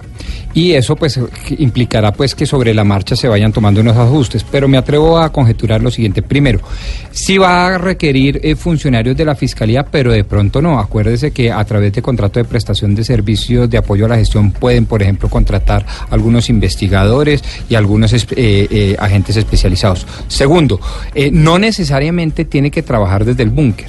Y tercero, estoy diciendo todo esto porque no tiene, y eso sí está absolutamente claro, en, fu- fundición- en su condición de funcionario ad hoc, una eh, jerarquía por debajo de el fiscal ni nada que se le parezca es, es- Es es paralelo sí. es independiente y esto era lo fundamental la neutralidad y la independencia Pero, por ejemplo, la cadena de custodia de las pruebas, ¿ahí qué pasa? Porque si él, ve- o sea, sería volver a empezar si nombran gente eh, para que trabaje para él y no se usan los mismos investigadores de la fiscalía. A o la gente que está, o la gente, exacto, o la gente que está ya con las pruebas, que tiene los expedientes, que tiene todo eso. Entonces, ¿eso se pierde o se pierde la cadena no, de custodia? No, no, no. Yo creo que el fiscal ad hoc va a empezar a tomar una serie de iniciativas, pero repito, se va construyendo sobre la marcha porque es una figura absolutamente sui generis, única en la historia republicana. Y por eso mucha gente eso- no está de acuerdo con ella. Incluso uno y, de y los se abre la posibilidad de una nómina paralela. Fiscal ad hoc con nómina paralela. Pero es que ¿o no, ¿Y pero, quién es la que- paga? pero ¿quién la paga? Porque no hay presupuesto. ¿Quién paga la no- nómina paralela? No hay partida presupuestal para esa nómina paralela. Bueno, pero yo les digo, el tema es de tan calado, de tanto calado, de tan trascendental para país, para el país que unas, unos contratos de prestación de servicio, una mini nómina paralela es más que justificada. Pero no le pagan y no a- es a muy la No, de verdad lo digo en serio. No, de verdad, es que no es muy, es que está bien justificada. Es que el, el problema de las nóminas paralelas es que no tiene motivación distinta al clientelismo. Aquí no, aquí todo el mundo está clamando por eso, independencia judicial. 12 del día, 10 minutos y seguimos con más información porque tenemos una noticia en el Congreso de la República, Esta yo sé que en la, plen- en este la tema, plenaria de la. Cámara de Representantes sobre, el- sobre lo que estábamos hablando más temprano cuando iniciamos aquí en Mañanas Blue cuando Colombia está al aire. ¿Qué ha pasado con la paridad ya? Que es ese hashtag que está promoviendo las mujeres. ¿O yo, Oscar? Ojo, las Oscar. mujeres, las mujeres en las redes, en las redes Estoy sociales. tomando atenta nota. las, las mujeres eh, a través de las redes sociales para que los congresistas aprueben la paridad, es decir, que tengamos listas de elección popular en donde se estén conformadas 50% por hombres, 50% por mujeres. Exactamente, el mismo número. Y resulta que un congresista del Centro Democrático salió a defender la iniciativa. O sea, salió a defender la paridad de las mujeres. Exactamente, entonces él estaba defendiendo allí que efectivamente se permitiera que hubieran esas listas cerradas 50% de mujeres, 50% de hombres. Y en ese momento, María Camila Roa, cuando estaba hablando el eh, señor Gabriel eh, Santos, se me colgó aquí la llamada de la periodista, en ese momento le caen encima los, eh, las mujeres de la oposición, dicen que no están de acuerdo, entre otras cosas, porque no hay suficientes mujeres dentro de sus movimientos para Pero que no- puedan. pero ¿cuáles son Pero las no entiendo. de la oposición? Preguntémosle, Preguntémosle a María Camila, que es la que está en el Congreso. María Camila, ¿qué fue lo que pasó? Bueno, Camila, están en el debate de la reforma política y se acaba de hundir la proposición que eliminaba las listas cerradas. Era de un sector del liberalismo y de la Alianza Verde. Y la Alianza Verde está particularmente dividida en cuanto a este ¿Qué es lo que pasa? Juanita Gubertus y, eh, y, Catalina Ortiz, que las dos son de la Alianza Verde, se oponen a que se elimine. Y de otro partido de oposición, Ángela María Robledo también. Entonces, lo que pasó fue que en la plenaria, Gabriel Santos del Centro Democrático eh, dijo que era de un país no desarrollado, subdesarrollado, continuar con listas donde las mujeres no tuvieran una buena participación. Eh, inmediatamente las mujeres del liberalismo se pusieron muy bravas y Ángela María Robledo salió en defensa del representante y dijo que aunque estaban en Pero María Camila, eso es muy- pero María Camila, entonces no quiere decir que ningún representante del Centro Democrático haya salido a defender la paridad ya, todo lo contrario. Se hundió la lista cerrada y lo que pasa cuando se cuando se hunde la lista cerrada es que se hunde la cremallera y se hunde la proposición de la paridad, que eh, por esas razones que se No, se no, la- indisponen las las mujeres. No, es que si no hay No, es que si no, no, hay no. lista, espéreme un segundo. Si no hay lista cerrada, no hay cremallera. No necesariamente, No puede haber una cremallera, lo que pasa es que, porque, porque la ubicación en el tarjetón, por una jerarquía pero es que no, pero- Ahora, tiene sentido con Si la no- lista cerrada, no- estamos si de no acuerdo. hay lista cerrada, no hay cremallera. Punto. Porque cuando no hay lista cerrada, usted vota por su candidato, sin importar si es el primero, el Ah, segundo, por el tercero eso, o el por eso, cuarto. por eso, pero, lo- Pero también puede- pero también hay votos que tienen muy que tener en distinta, cuenta, claro, Camila, que para son ver cómo se el jerarquizan para efectos de que los votos del partido le lleguen residualmente a Pero uno. acu- acuérdese, por ejemplo, yo ma- Juan Manuel Galán no Pero fue bueno. una vez el número 100 en la lista, en del Partido Liberal. ¿Y qué Sí, pasa? pero es que una cosa es la lista cerrada y otra cosa el tema de la paridad. Yo Claro. creo que estaba en otro punto No, distinto al de la lista Pero lo que cerrada. pasa, lo que lo que argumentan las mujeres, María Camila, es que Es si que se tiene cae, sentido si se en la cae lista cerrada, estamos de acuerdo. no, Eso no sí. va la paridad, Tiene que es sentido, lo que quiere acuerdo, decir. sí. María Camila, pero ¿qué era lo que estaba diciendo el congresista? ¿Por qué se le vinieron las mujeres encima? ¿Qué estaba defendiendo? No, Hay que aclarar que las listas cerradas no se han hundido. Lo que se hundió fue la proposición que buscaba eliminarlas. O sea, las listas cerradas y la paridad siguen vivas en la reforma política. Lo que se votó y se hundió era la proposición del Partido Liberal y de la Alianza Verde que buscaba eliminar el artículo 8. Esa era la claridad que quería hacer. Lo que decía Gabriel era todo lo contrario, es que él defiende las listas cerradas y la paridad y decía que era de un país subdesarrollado no tener a las mujeres en sus listas. Entonces las congresistas que no están de acuerdo con las listas cerradas se pusieron muy bravas porque ellas dicen que ellas no necesitaron que las incluyeran obligadas en una lista, sino que ellas por sus méritos lograron llegar aquí al Congreso de la República. Eh, ¿Quién dijo eso? Catherine Miranda de Alianza Verde, por ejemplo, dijo que ella es mamá, que ella es una profesional y que ella tiene las capacidades para meterse, para ser incluida en las listas de un partido y que no está de acuerdo con las listas cerradas porque en los partidos de hoy no hay garantías al interior democráticas para que se elijan las mujeres y los hombres como establecen las listas cerradas y la paridad. Entonces repitamos los nombres de las mujeres que no están de acuerdo con la iniciativa de la paridad, así como algunos de mis compañeros. no están de acuerdo. Catherine Miranda de, de la Alianza Verde tampoco está de acuerdo. Catalina Ortiz tampoco está de acuerdo. María José Pizarro y un par de congresistas liberales que en este momento no, no tengo presente el nombre, no son muy reconocidas, pero fueron las que se molestaron mucho. En la otra mano, dentro de la misma Alianza Verde, Juanita Gubertus sí está de acuerdo con las listas cerradas y la paridad y Ángela María Robledo, que fue la que salió en defensa de Gabriel Santos diciendo, no, un momento, él no se equivoca, este país necesita listas cerradas y paridad.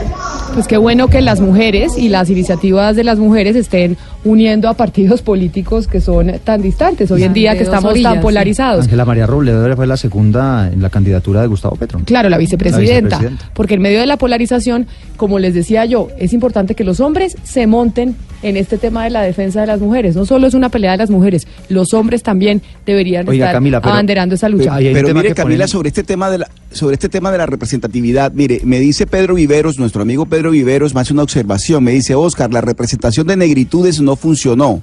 Dos curules afro se volvió un tema partidista, no de representación poblacional. Es decir, estas son las cosas, digo, no vamos a abrir la discusión porque ya la cerramos, pero esta observación de Pedro, de Pedro Viveros, es bien importante porque tiene que ver con otro, otra discusión que se dio que tenía que ver con la representación afro o, o- o el de las negritudes, que terminó siendo una decisión partidista y no por población. 12 del día, 17 minutos. Ahí queda entonces esa discusión que están teniendo en la Cámara de Representantes, que todavía no se une la paridad. Ya, ya volvemos aquí a Mañanas Blue porque empezamos a hablar de nuestro tema del Código de Policía. Vamos a oír sus opiniones, pero además vamos a tener un debate interesante sobre si se debe reformar o no. Ya volvemos. De un punto al otro.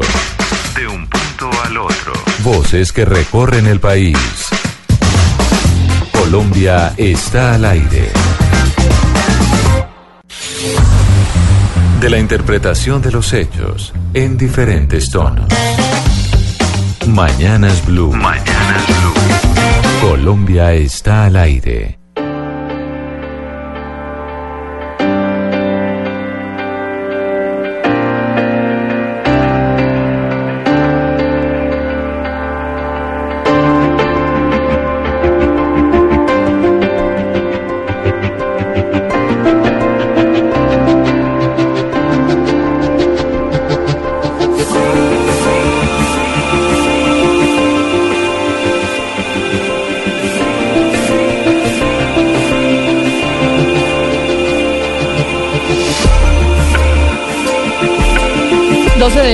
19 minutos. Continuamos con nuestra lista de libertad eh, de expresión, música que evoca la libertad. Y aquí estamos oyendo a quién, Gonzalo. Bueno, Camila, aquí escuchamos a una agrupación llamada Twin Atlantic que, nos trae una- una- un sencillo llamado Free. Este sencillo que emula la libertad, que emula lo libre que puede ser el hombre, eh, fue utilizado por la compañía Red Bull en el año 2012 para musicalizar el salto que hizo Félix Baumgartner desde la estratosfera en una actividad llamada Red Bull Stratos.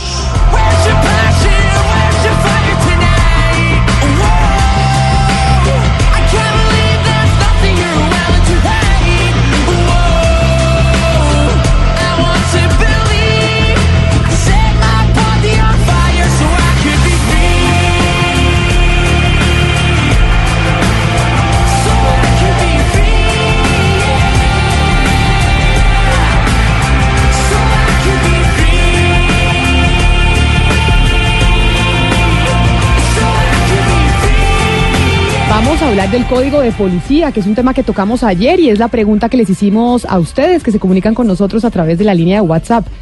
¿Qué nos dicen nuestros oyentes? ¿Les ha cambiado en algo la vida desde que se aprobó este nuevo código de policía?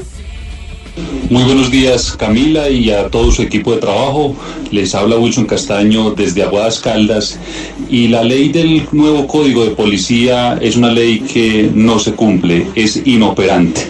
Verdaderamente vemos que la ley es- se hizo solo, solo para los de Urbana. Saludos desde Aguadas Caldas. Un saludo a toda la gente en el departamento de Caldas, de Aguadas. De Aguadas Caldas es mi papá. Para Sí. que vea, un saludo, sí señor, de Aguadas Caldas. Yo soy Camila Zuluaga, Zuluaga, departamento de Caldas. De, agua, de acuerdo que mi papá nos llevó una vez a conocer el pueblito donde él nació. Y allá Mira fuimos a conocer. Agua- Sangre sí. paisa. Estás de Aguadas. Sí, sí, No, sí. Es que el apellido Zuluaga es bien Zuluaga es paisa. bien paisa. claro, Bien Restrepo, Sí, caldense. de la, de la zona. Pregúntele a Oscar Iván. Si me acuerdo, me... el tío.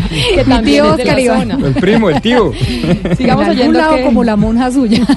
qué nos dicen los oyentes frente al código de policía. Camila, hola, buenos días, muchachos, buenos días. Desde Medellín, vean, no, pues yo pienso que ese código de policía, no, eso no ha servido para nada, porque, por ejemplo, en el barrio donde yo vivo, pues la misma bulla siempre ha seguido, las mismas peleas, y pues para mí eso no, no ha funcionado.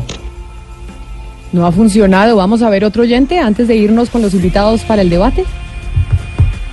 En conclusión, el Código de Policía se ha convertido en la herramienta para que la Policía Nacional y las administraciones municipales violen los derechos eh, fundamentalmente el derecho al trabajo y a una vida digna de los vendedores informales que ocupamos el espacio público. 12 del día 22 minutos, eso es lo que opinan nuestros oyentes. Y tenemos dos invitados especiales para hablar de una posible reforma al Código de Policía que se estaría haciendo en el Congreso de la República. Es el senador Germán Barón, quien además fue promotor, entre otras, del nuevo Código de Policía que tenemos ya hace, hace dos años. Senador Barón, bienvenido a Mañanas Blue, ya tardes. Buenos días, Camila. Gracias por la invitación. Y también nos acompaña el representante Eduard Rodríguez, quien es uno de los congresistas que está a favor y está tratando de reformar ese código de policía en el Congreso de la República. Representante Rodríguez, bienvenido. Camila, un saludo a usted, a todos los oyentes de Blue Radio y por supuesto al senador Germán Barón, buen senador de Colombia. Bueno, pues precisamente quiero tenerlos en la línea para que ustedes escuchen lo que tienen que decir diferentes personas, distintas voces a propósito del código de policía. Nosotros hablamos con Juan Parra, director de Fenaltiendas, es el director nacional de Fenaltiendas, y esto nos dijo precisamente sobre el código de policía y por qué se oponen. Muy buenos días a la mesa de trabajo, saludos a Camila. Yo soy Juan Ernesto Parra, el director nacional de Fenaltiendas, un programa que beneficia a más de 150 mil comerciantes de los 719 mil pequeños comercios que hay en Colombia hoy en día. Vemos con preocupación la implementación del Código de Policía en muchos aspectos. Celebramos que existan también esa es la iniciativa de construir convivencia, pero en, la, en el desarrollo de la actividad lo que hemos visto es que tiene unas grandes dificultades. Al parecer, ejercer la actividad económica, comercial, se convirtió en un foco de alteración del orden público. La falta de gradualidad en el ejercicio policivo está poniendo en riesgo la supervivencia y el buen nombre de estos colombianos. Se debe tener mecanismos como en el fútbol, de pedagogía, acompañamiento, amonestaciones verbales como tarjetas amarillas y no solo usar la tarjeta roja cuando el incumplimiento no esté afectando la convivencia o la seguridad. Vemos con preocupación esta, esta afectación a estos 58 mil comercios debido a que la ley 1801 del 2016, el nuevo código de policía, derogó la ley 232 de 1995, ocasionando una proliferación de cierres y procesos sancionatorios injustos por la falta de claridad en dichos requisitos de apertura y funcionamiento. Eso decía uno de los representantes precisamente de los comerciantes de Fenaltientas, Juan Parra, pero también qué dice la ciudadanía. También la ciudadanía apoya el código de policía. Son voces distintas que incluso es lo que se va a debatir en el Congreso de la República. Hablamos con Pablo Andrés Contreras, que es abogado del externado, abogado externo del código de policía y habla en representación de las asociaciones de ciudadanos de Bogotá.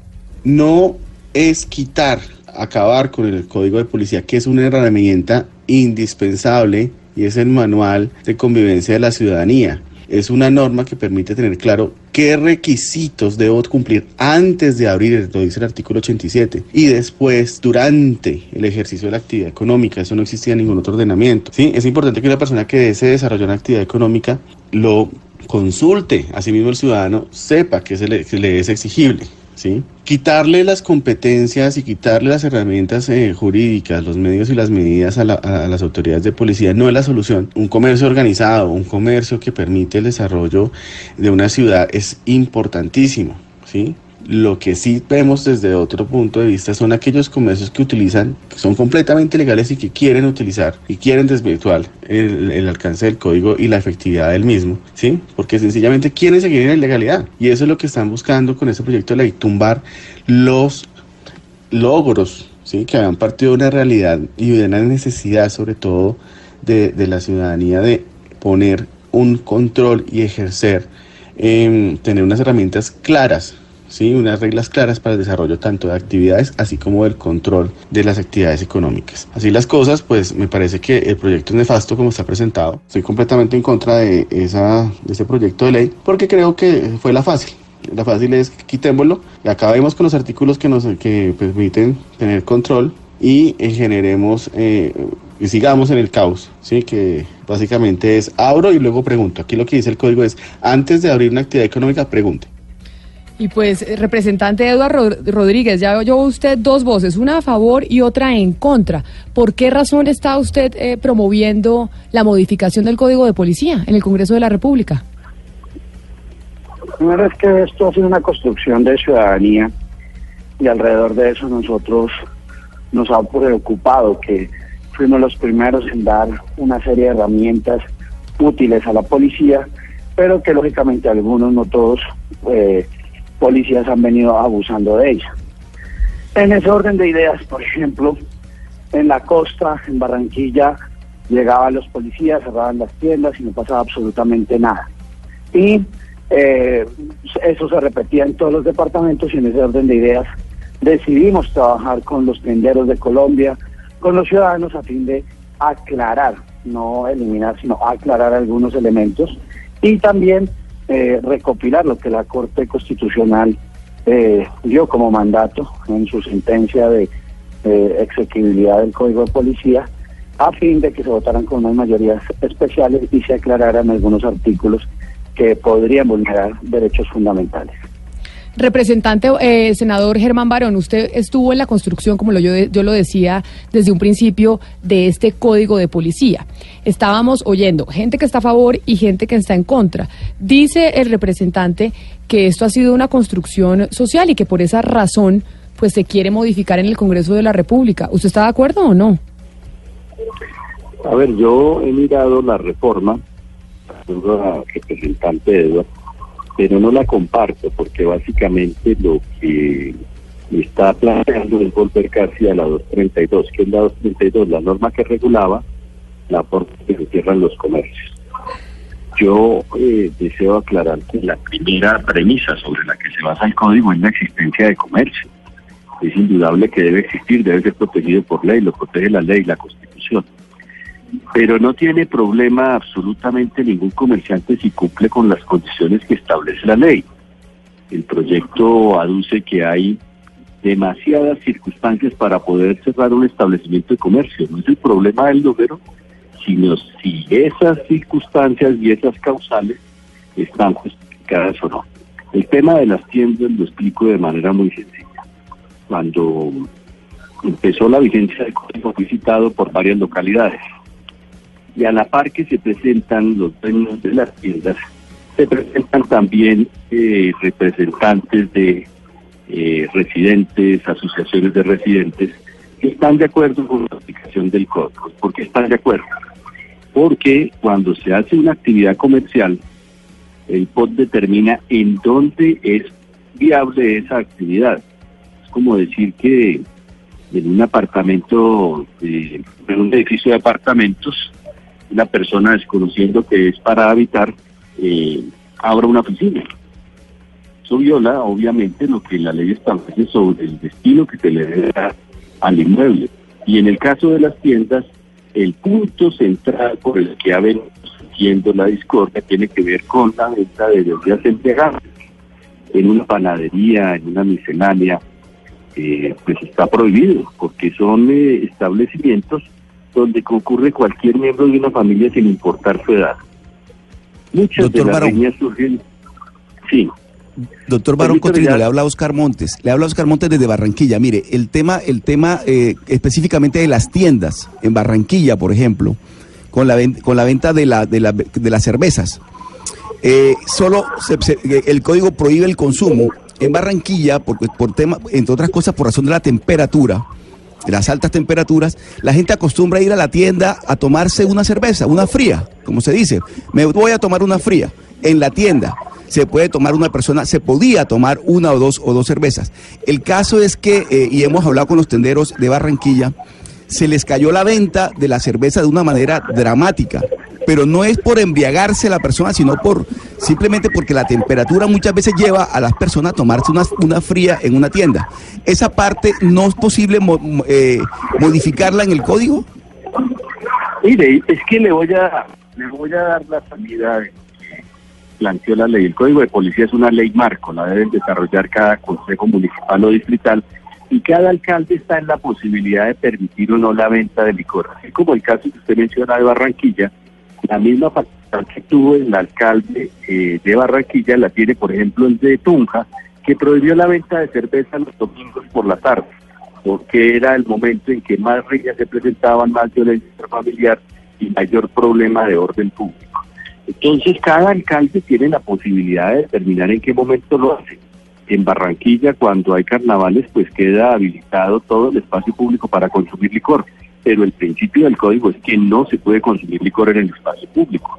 Entonces, en el caso de las tiendas, usted dice, van dos personas a tomarse por el calor dos cervezas, pero en los casos en los que se sientan a tomarse dos, sino que se queda tomando durante toda la noche, al cerrar la tienda, se prenden la música en los carros, sus necesidades las hacen en, los, en las casas de los vecinos, cuando al día siguiente sale una niña un niño a comprar un pan o algo a la panadería, surgen problemas porque la gente embriagada tiene una condición que la hace eh, actuar de manera muchas veces excesiva e irresponsable. Y yo en ese sentido lo que creo es que si bien la gente tiene derecho a tomarse una cerveza, a bailar, a consumir licor, pues la ley habilita los sitios en que las zonas de impacto lo permiten, no necesariamente en un sector residencial, que es lo que pasa en la mayoría de los casos de las tiendas, donde se han abierto y donde van habilitando espacios que no solamente se terminan, no terminan solamente convertidos en espacios para tomar una bebida por, por sed o por calor, sino en consumo permanente de alcohol. Eso ha sucedido en muchas localidades, estuve en Ciudad Bolívar, en Bosa, y a la par de los comerciantes, se presentaron asociaciones de residentes pidiendo que se mantuvieran las medidas que se habían tomado. Y los casos básicamente son estos. una persona que trasnocha, que antes de que cierren la tienda comprar los tres botellas de aguardiente se quedan en casa, amanecen ahí. Pues eso tiene derecho cualquier persona a hacerlo, pero tiene que hacerlo en los sitios habilitados por la ley. Claro, y eso me, eso me lleva entonces, eh, senador Barón, a mostrarle la opinión de Daniel Suárez. Daniel Suárez está en Medellín, es activista ciudadano e impulsor de una María Camila, iniciativa. sin embargo, a mí me gustaría hacerle una aclaración al senador Barón. Dígame, Creo que el representante. De ley, lo que el proyecto de ley busca acá es precisamente que no hayan abusos en algunos eh, elementos que se le ha otorgado a la policía, es clarificar. Hoy va un policía a una tienda, le dice, hágame un favor, déjeme ver su uso de suelos. El uso de suelos tiene que estar, en mi teoría, pues otorgado por eh, la autoridad, esto es la alcaldía o el consejo municipal, y no a capricho de cada uno de los policías. Entonces le dice, señor, yo en este momento no tengo el uso de suelos. Entonces, mientras tanto, le va y le, le sella eh, la tienda, le sella el establecimiento de comercio, solamente por no tener el, el uso de, de, de suelo. Lo que nosotros pretendemos en esta norma es que si no existe el uso de suelos, pues no le selle inmediatamente, sino que lo requiera y que vaya en efecto diferido esa decisión, de tal manera que el tendero tenga también los derechos o tenga esa claridad jurídica, esa seguridad jurídica, que no por cualquier capricho le van a sellar el establecimiento de comercio. Tema que no solamente eh, lo comparte las agremiaciones de tiendas, sino que también creo que hace parte de la filosofía del Código de, Policía que usted y yo, senador Barón, construimos, y es la prevención. De con usted, pero permíteme, permítame, Camila, hacer una observación sobre lo que acaba de decir el representante. Si hay algún exceso, pues hay unos mecanismos de sanción que son eficientes. Pero lo que quisiera resaltar es que el código por primera vez permite que cuando una persona se queja de un establecimiento que no funciona donde está, donde debe ser, la medida es inmediata y la medida resuelve el problema. ¿Qué pasaba antes? Se le daba la oportunidad a la persona de en 30 días presentar el documento. Como no lo tienen, entonces se le decreta un cierre definitivo. Como no se le puede cerrar sino hasta que se defina el recurso de apelación, eso iba al Consejo de Justicia y entonces el ciudadano que pide que le cierren una taberna, un prostíbulo, una discoteca en un sitio que no está apto para esa actividad, es como pasar años enteros en que le tomen la decisión. Y esa es una circunstancia que nosotros, con la ayuda de la Cámara, usted también, doctor Eduardo, pues pudimos resolver, porque si no tiene el requisito, el requisito, pues lo que establece la ley es que se puede cerrar de manera inmediata. Cuando lo aporte, se reabre y no tiene ningún inconveniente. Pero esperar a que él lo pueda traer en 30 días es como decirle al ciudadano, sí, Usted tiene esa inquietud y el código de policía lo que permite es que pasen seis meses, siete meses, incluso años, sin que se tome una medida que le resuelva al ciudadano realmente el problema. Y precisamente sobre eso le quiero preguntar al, al representante Rodríguez, es porque la- esta reforma lo que dice que busca es la seguridad jurídica, pero lo busca en un código de policía que está basado en la acción a discreción, es decir, es, tiene una serie de, de- de poderes que son a discrecionalidad. ¿Cómo afectaría esta reforma ese poder discrecional? Es decir, ¿qué acciones concretas eh, restringe? Mire, eh, aquí también hay que decir las cosas por su nombre, Camila, y lo que hemos encontrado en el estudio que hemos venido haciendo, no de hoy ni de ayer, sino desde hace mucho tiempo, es que esto se está presentando para actos de corrupción. El senador Barón dirá muy seguramente, no, pues si tiene actos de corrupción, vaya y lo denuncie. Yo estoy en esa lógica. Sin embargo, hoy un policía cualquiera está llegando a una eh, tienda y como no hay claridad sobre la norma, como no ha existido eso que usted y yo, tanto senador, pedimos a la policía, que era una capacitación real, pues en diferentes lugares del país se han venido eh, presentando actos de corrupción. A tal punto que hoy tenemos 25 mil establecimientos cerrados y que preocupa, por supuesto, al Congreso de la República, porque nosotros dimos, hicimos la ley, dimos la herramienta y no puede ser que la mal utilicen. Y aquí tenemos que proteger también los derechos fundamentales de los ciudadanos. Vuelvo, insisto, en el tema discrecional no se toca nada.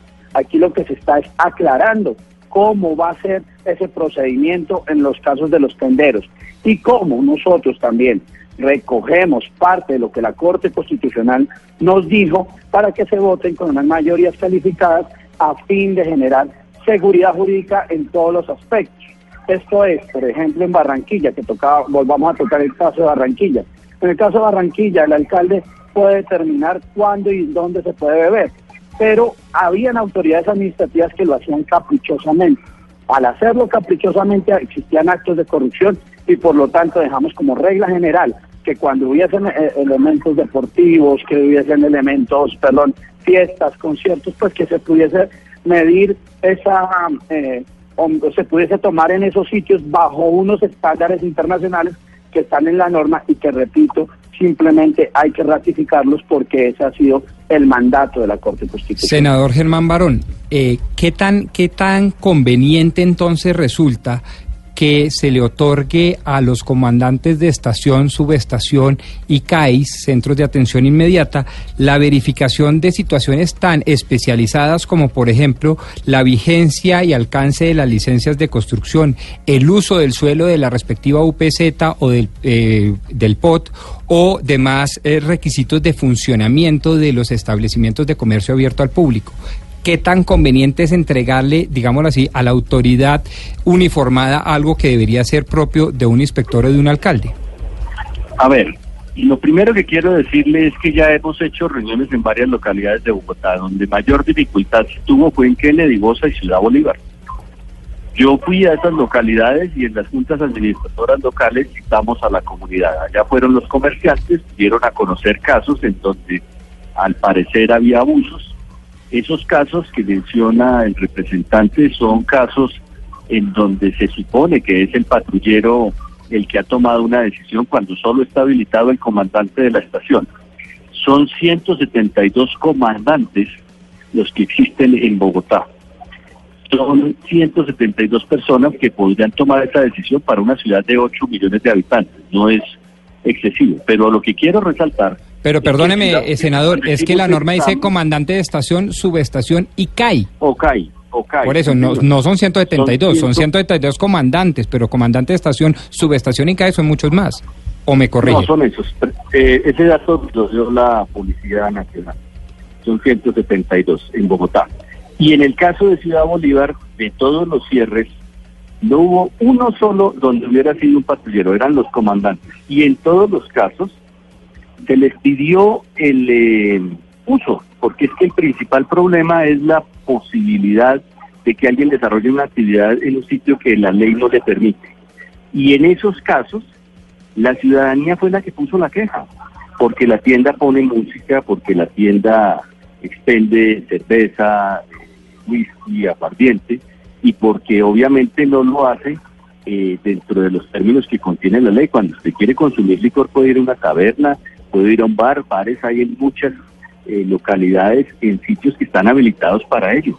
Pero cuando usted abre eh, en una bodega, una discoteca en San Cristóbal, en Ciudad Bolívar, en Bosa, pues el pobre vecino que tiene tres o cuatro hijos, la convivencia se le vuelve dificilísima. Y en esos casos de Ciudad Bolívar no hubo una sola denuncia porque incluso yo fui con el subsecretario de gobierno y fui con eh, un coronel de la policía, el coronel Vera, y obviamente el propósito era poder verificar cuántos casos habían sido de abuso, porque debe haber casos de abuso, yo no lo puedo negar.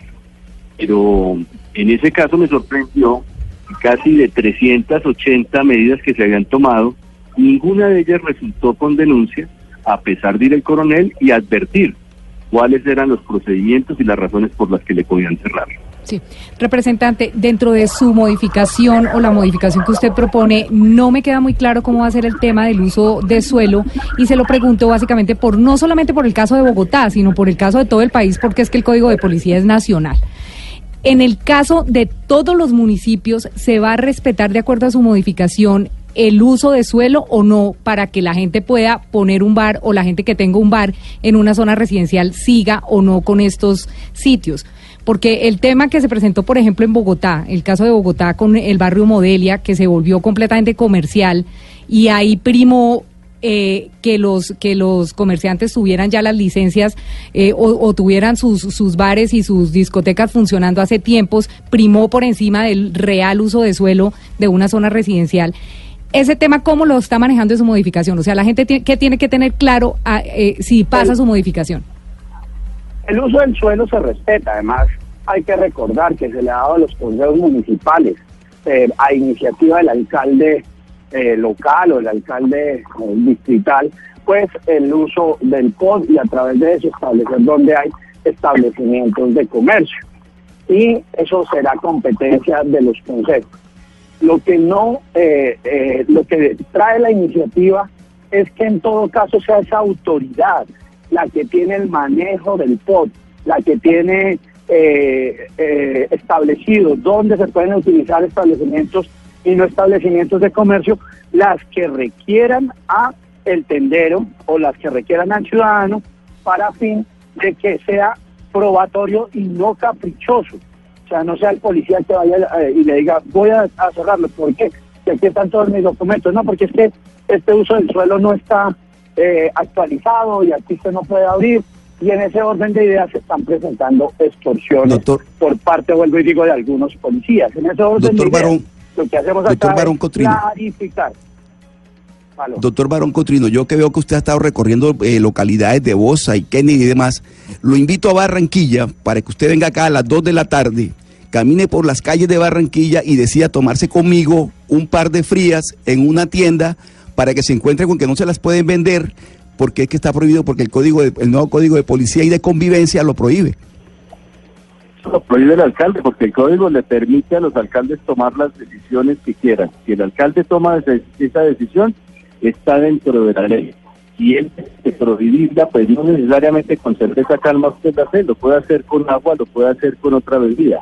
De tal manera que en eso hay que entender que el código le permite a cada alcalde proceder como quiera. Ahora, sobre lo que preguntaba Camila, ¿cómo viene el proyecto? El proyecto dice, si usted no tiene uso del suelo, se le otorgan 30 días.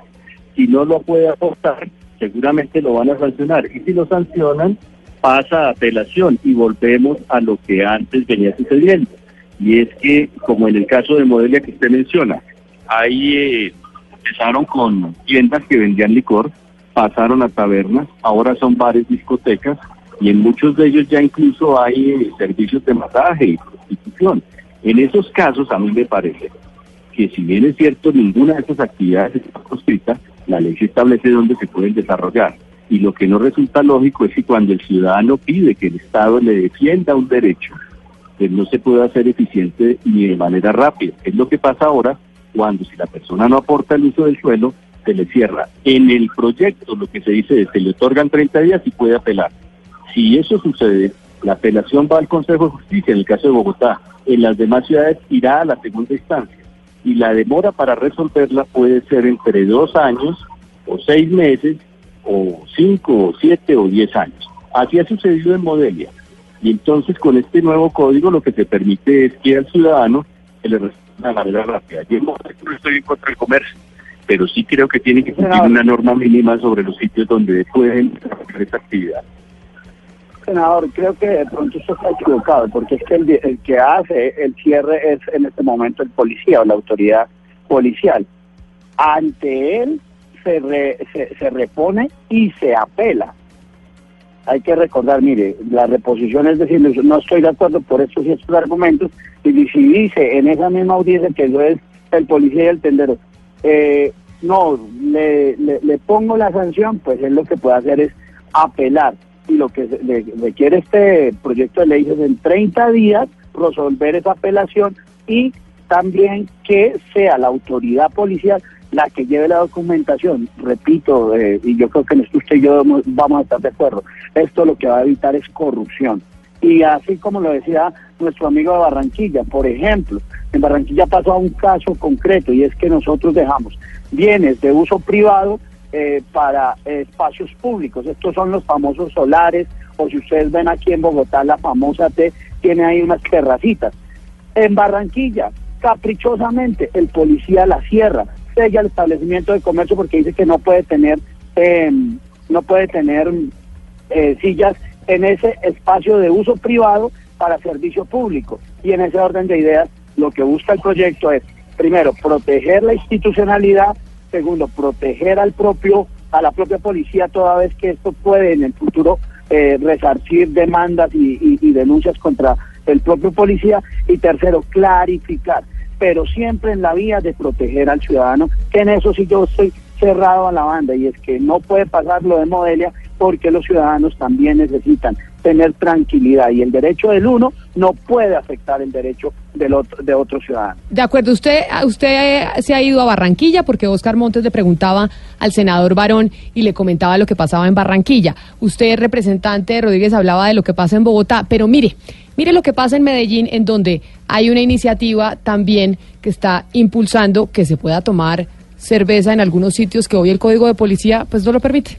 Desde la postura de un espacio como el conservatorio que nació precisamente debido al código de policía es que su aplicación en muchos sentidos no, no generan o no dan una protección a, a los ciudadanos en el uso del espacio público o hay un uso indebido o se usa en ciertos espacios. Caso puntual que el código de policía se aplique en Medellín en el Parque del Poblado, pero no en el Parque del Periodista pero no en algunas zonas donde los comerciantes se apropian del espacio público, lo renuevan y, pues la policía lo toma como si fuera espacio de estos mismos sectores comerciales.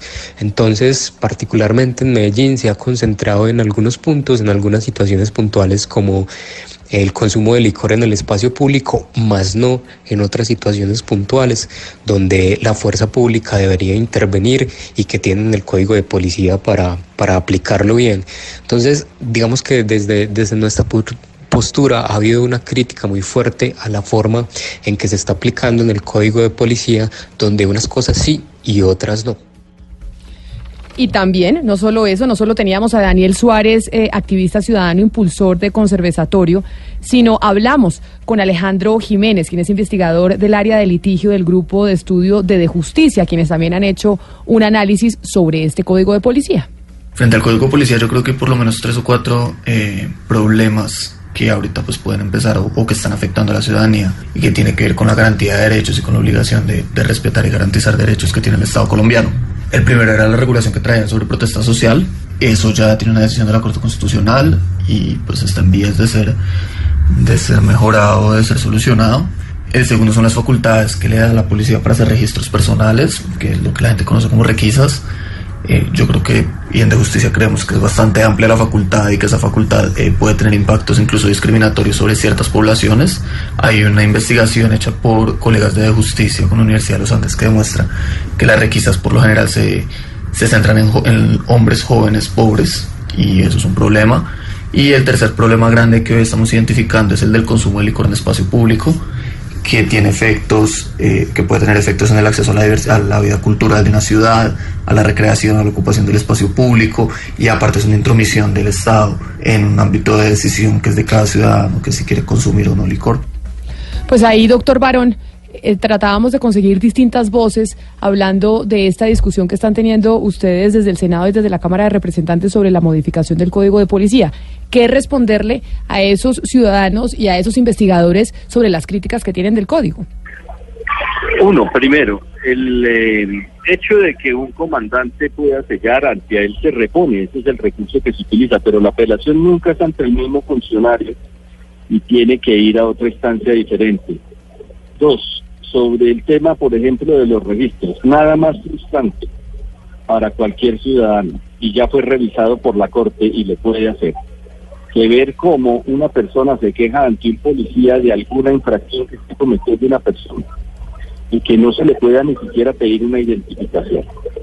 Eso es frustrante para muchos ciudadanos y cuando introducimos la posibilidad de que la policía pida una identificación, pues es una cosa sensata que tiene que tener unos límites. Es obvio que no puede maltratarlo, es obvio que no puede abusar de su posición de autoridad. Y aquí estoy de acuerdo con Eduardo, hay que hacer de pronto más capacitación. Pero lo que era evidente era que no existían elementos que le permitieran a la autoridad tomar decisiones para resolver problemas de manera inmediata, que es la característica principal de cualquier código de policía o de convivencia en el mundo, que tenga eficiencia de manera inmediata. Representante Rodríguez, mire, me dice un activista ciudadano desde Chapinero, en Bogotá, y me dice dos cosas para transmitirle a usted la información. Me dice, no es verdad que con el nuevo código de policía el que selle es la policía, es el inspector de policía que depende de la Secretaría de Gobierno. Lo que quiere decir es que acá, como le decía el senador Barón a Oscar, el que tomó la decisión de no permitir que la gente se tomara las cervecitas en las terrazas, pues es el alcalde Alex Char y no necesariamente la policía y el código de policía como tal. No, no, eh, Camila, es claro que el policía tiene esas a- a- actuaciones, lógicamente bajo la vigilancia del inspector de policía. Y vuelvo y digo, aquí lo que necesitamos es clarificar. En el caso de Barranquilla, eh, necesitamos certificar que esos bienes de esos privados que ya están en la ley están interpretados, muy bien interpretados, y es que bajo las adecuaciones del POT, bajo todos los elementos eh, que establezca el Consejo Municipal, se les permita eh, Representante. hacer su actividad comercial. Pero Aló. representante, entonces lo que quiere decir usted, entre otras cosas, es que el código de policía le permitió a los policías, les da mucha más autoridad que ha dado a que, las, Por- a que la corrupción suba y se, y se cobre un poquito más. Porque no nos vamos, vayamos a Correcto. engañar que evidentemente hay corrupción y muchas veces a las tiendas para no sellarlas. Pero lo los policías les piden una platica. Camila, pero lo que buscamos es que el ciudadano tenga herramientas para decirle, mire, señor policía, usted aquí se está equivocando. Y cuando usted se está equivocando, yo tengo mis derechos. Inclusive, ahí en el mismo código de policía eh, pusimos que no se ha cumplido que los ciudadanos puedan grabar las diferentes acciones del policía y eso no se sabe. Yo creo que aquí hay que empezar a mirar que esto es un proyecto preventivo eh, que, que se dio a la, a la policía para proteger y para tener mayor armonía como, ciudad, eh, como ciudadanos, entender que mi derecho va hasta donde va su derecho y de esa forma no abusar de las herramientas que nosotros dimos. Por eso es importante aclarar cuáles son los alcances de cada uno de los artículos sin, eh, eh, por supuesto, quitar la autoridad a la policía, que, a- eh, que a- como algunos lo han hecho mal, la mayoría lo ha hecho muy bien. Senador Barón, nosotros desde ayer hemos intentado entrar en comunicación con el Ministerio de la Defensa. Hoy teníamos ya una cita con un vocero precisamente de la policía. Queríamos hablar en un principio con el general Vera, quien fue uno de los cerebros que construyó este código de policía. Por alguna razón no lo dejan hablar en el Ministerio de la Defensa, no nos dicen en ningún lado porque al coronel Vera no lo dejan no lo dejan hablar en medios de comunicación sobre el código de policía y a cada uno con, le- con lo que dice Diana, con esa premisa que tiene Diana que piensa mal y acertarás. Correcto. ¿Será que es que desde el Ministerio de Defensa, como el ministro viene de FENALCO eh, y FENALCO está tratando de modificar el código de policía porque oímos a los tenderos, oímos a los comerciantes es que no le permiten a uno de las de quienes construyeron ese código de policía hablar en medios de comunicación para defenderlo? Pues le confieso, Camila, que yo pude hablar con el ministro, le solicité el favor de que hubiera un pronunciamiento institucional, porque obviamente tanto el representante Edward como yo somos representantes de la ciudadanía, no de la institucionalidad, de la institucionalidad, pero con énfasis en la ciudadanía.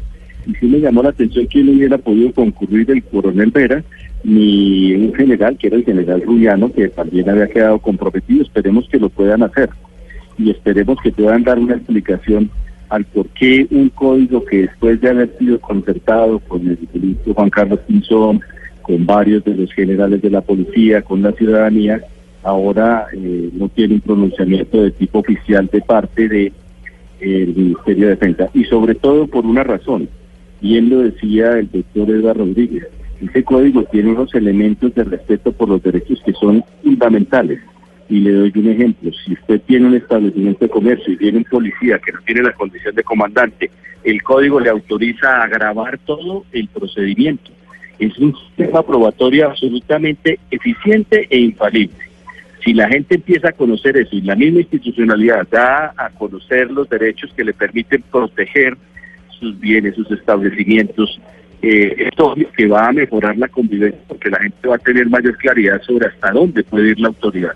Y en esto yo no niego que haya corrupción, pero lo que no podemos es, pretexto de una corrupción que es un menor porcentaje, quitar un instrumento que a los alcaldes les ha sido supremamente útil. Sí llama la atención y esperaría que el ministro pueda enviar una persona que oficialmente se pronuncie.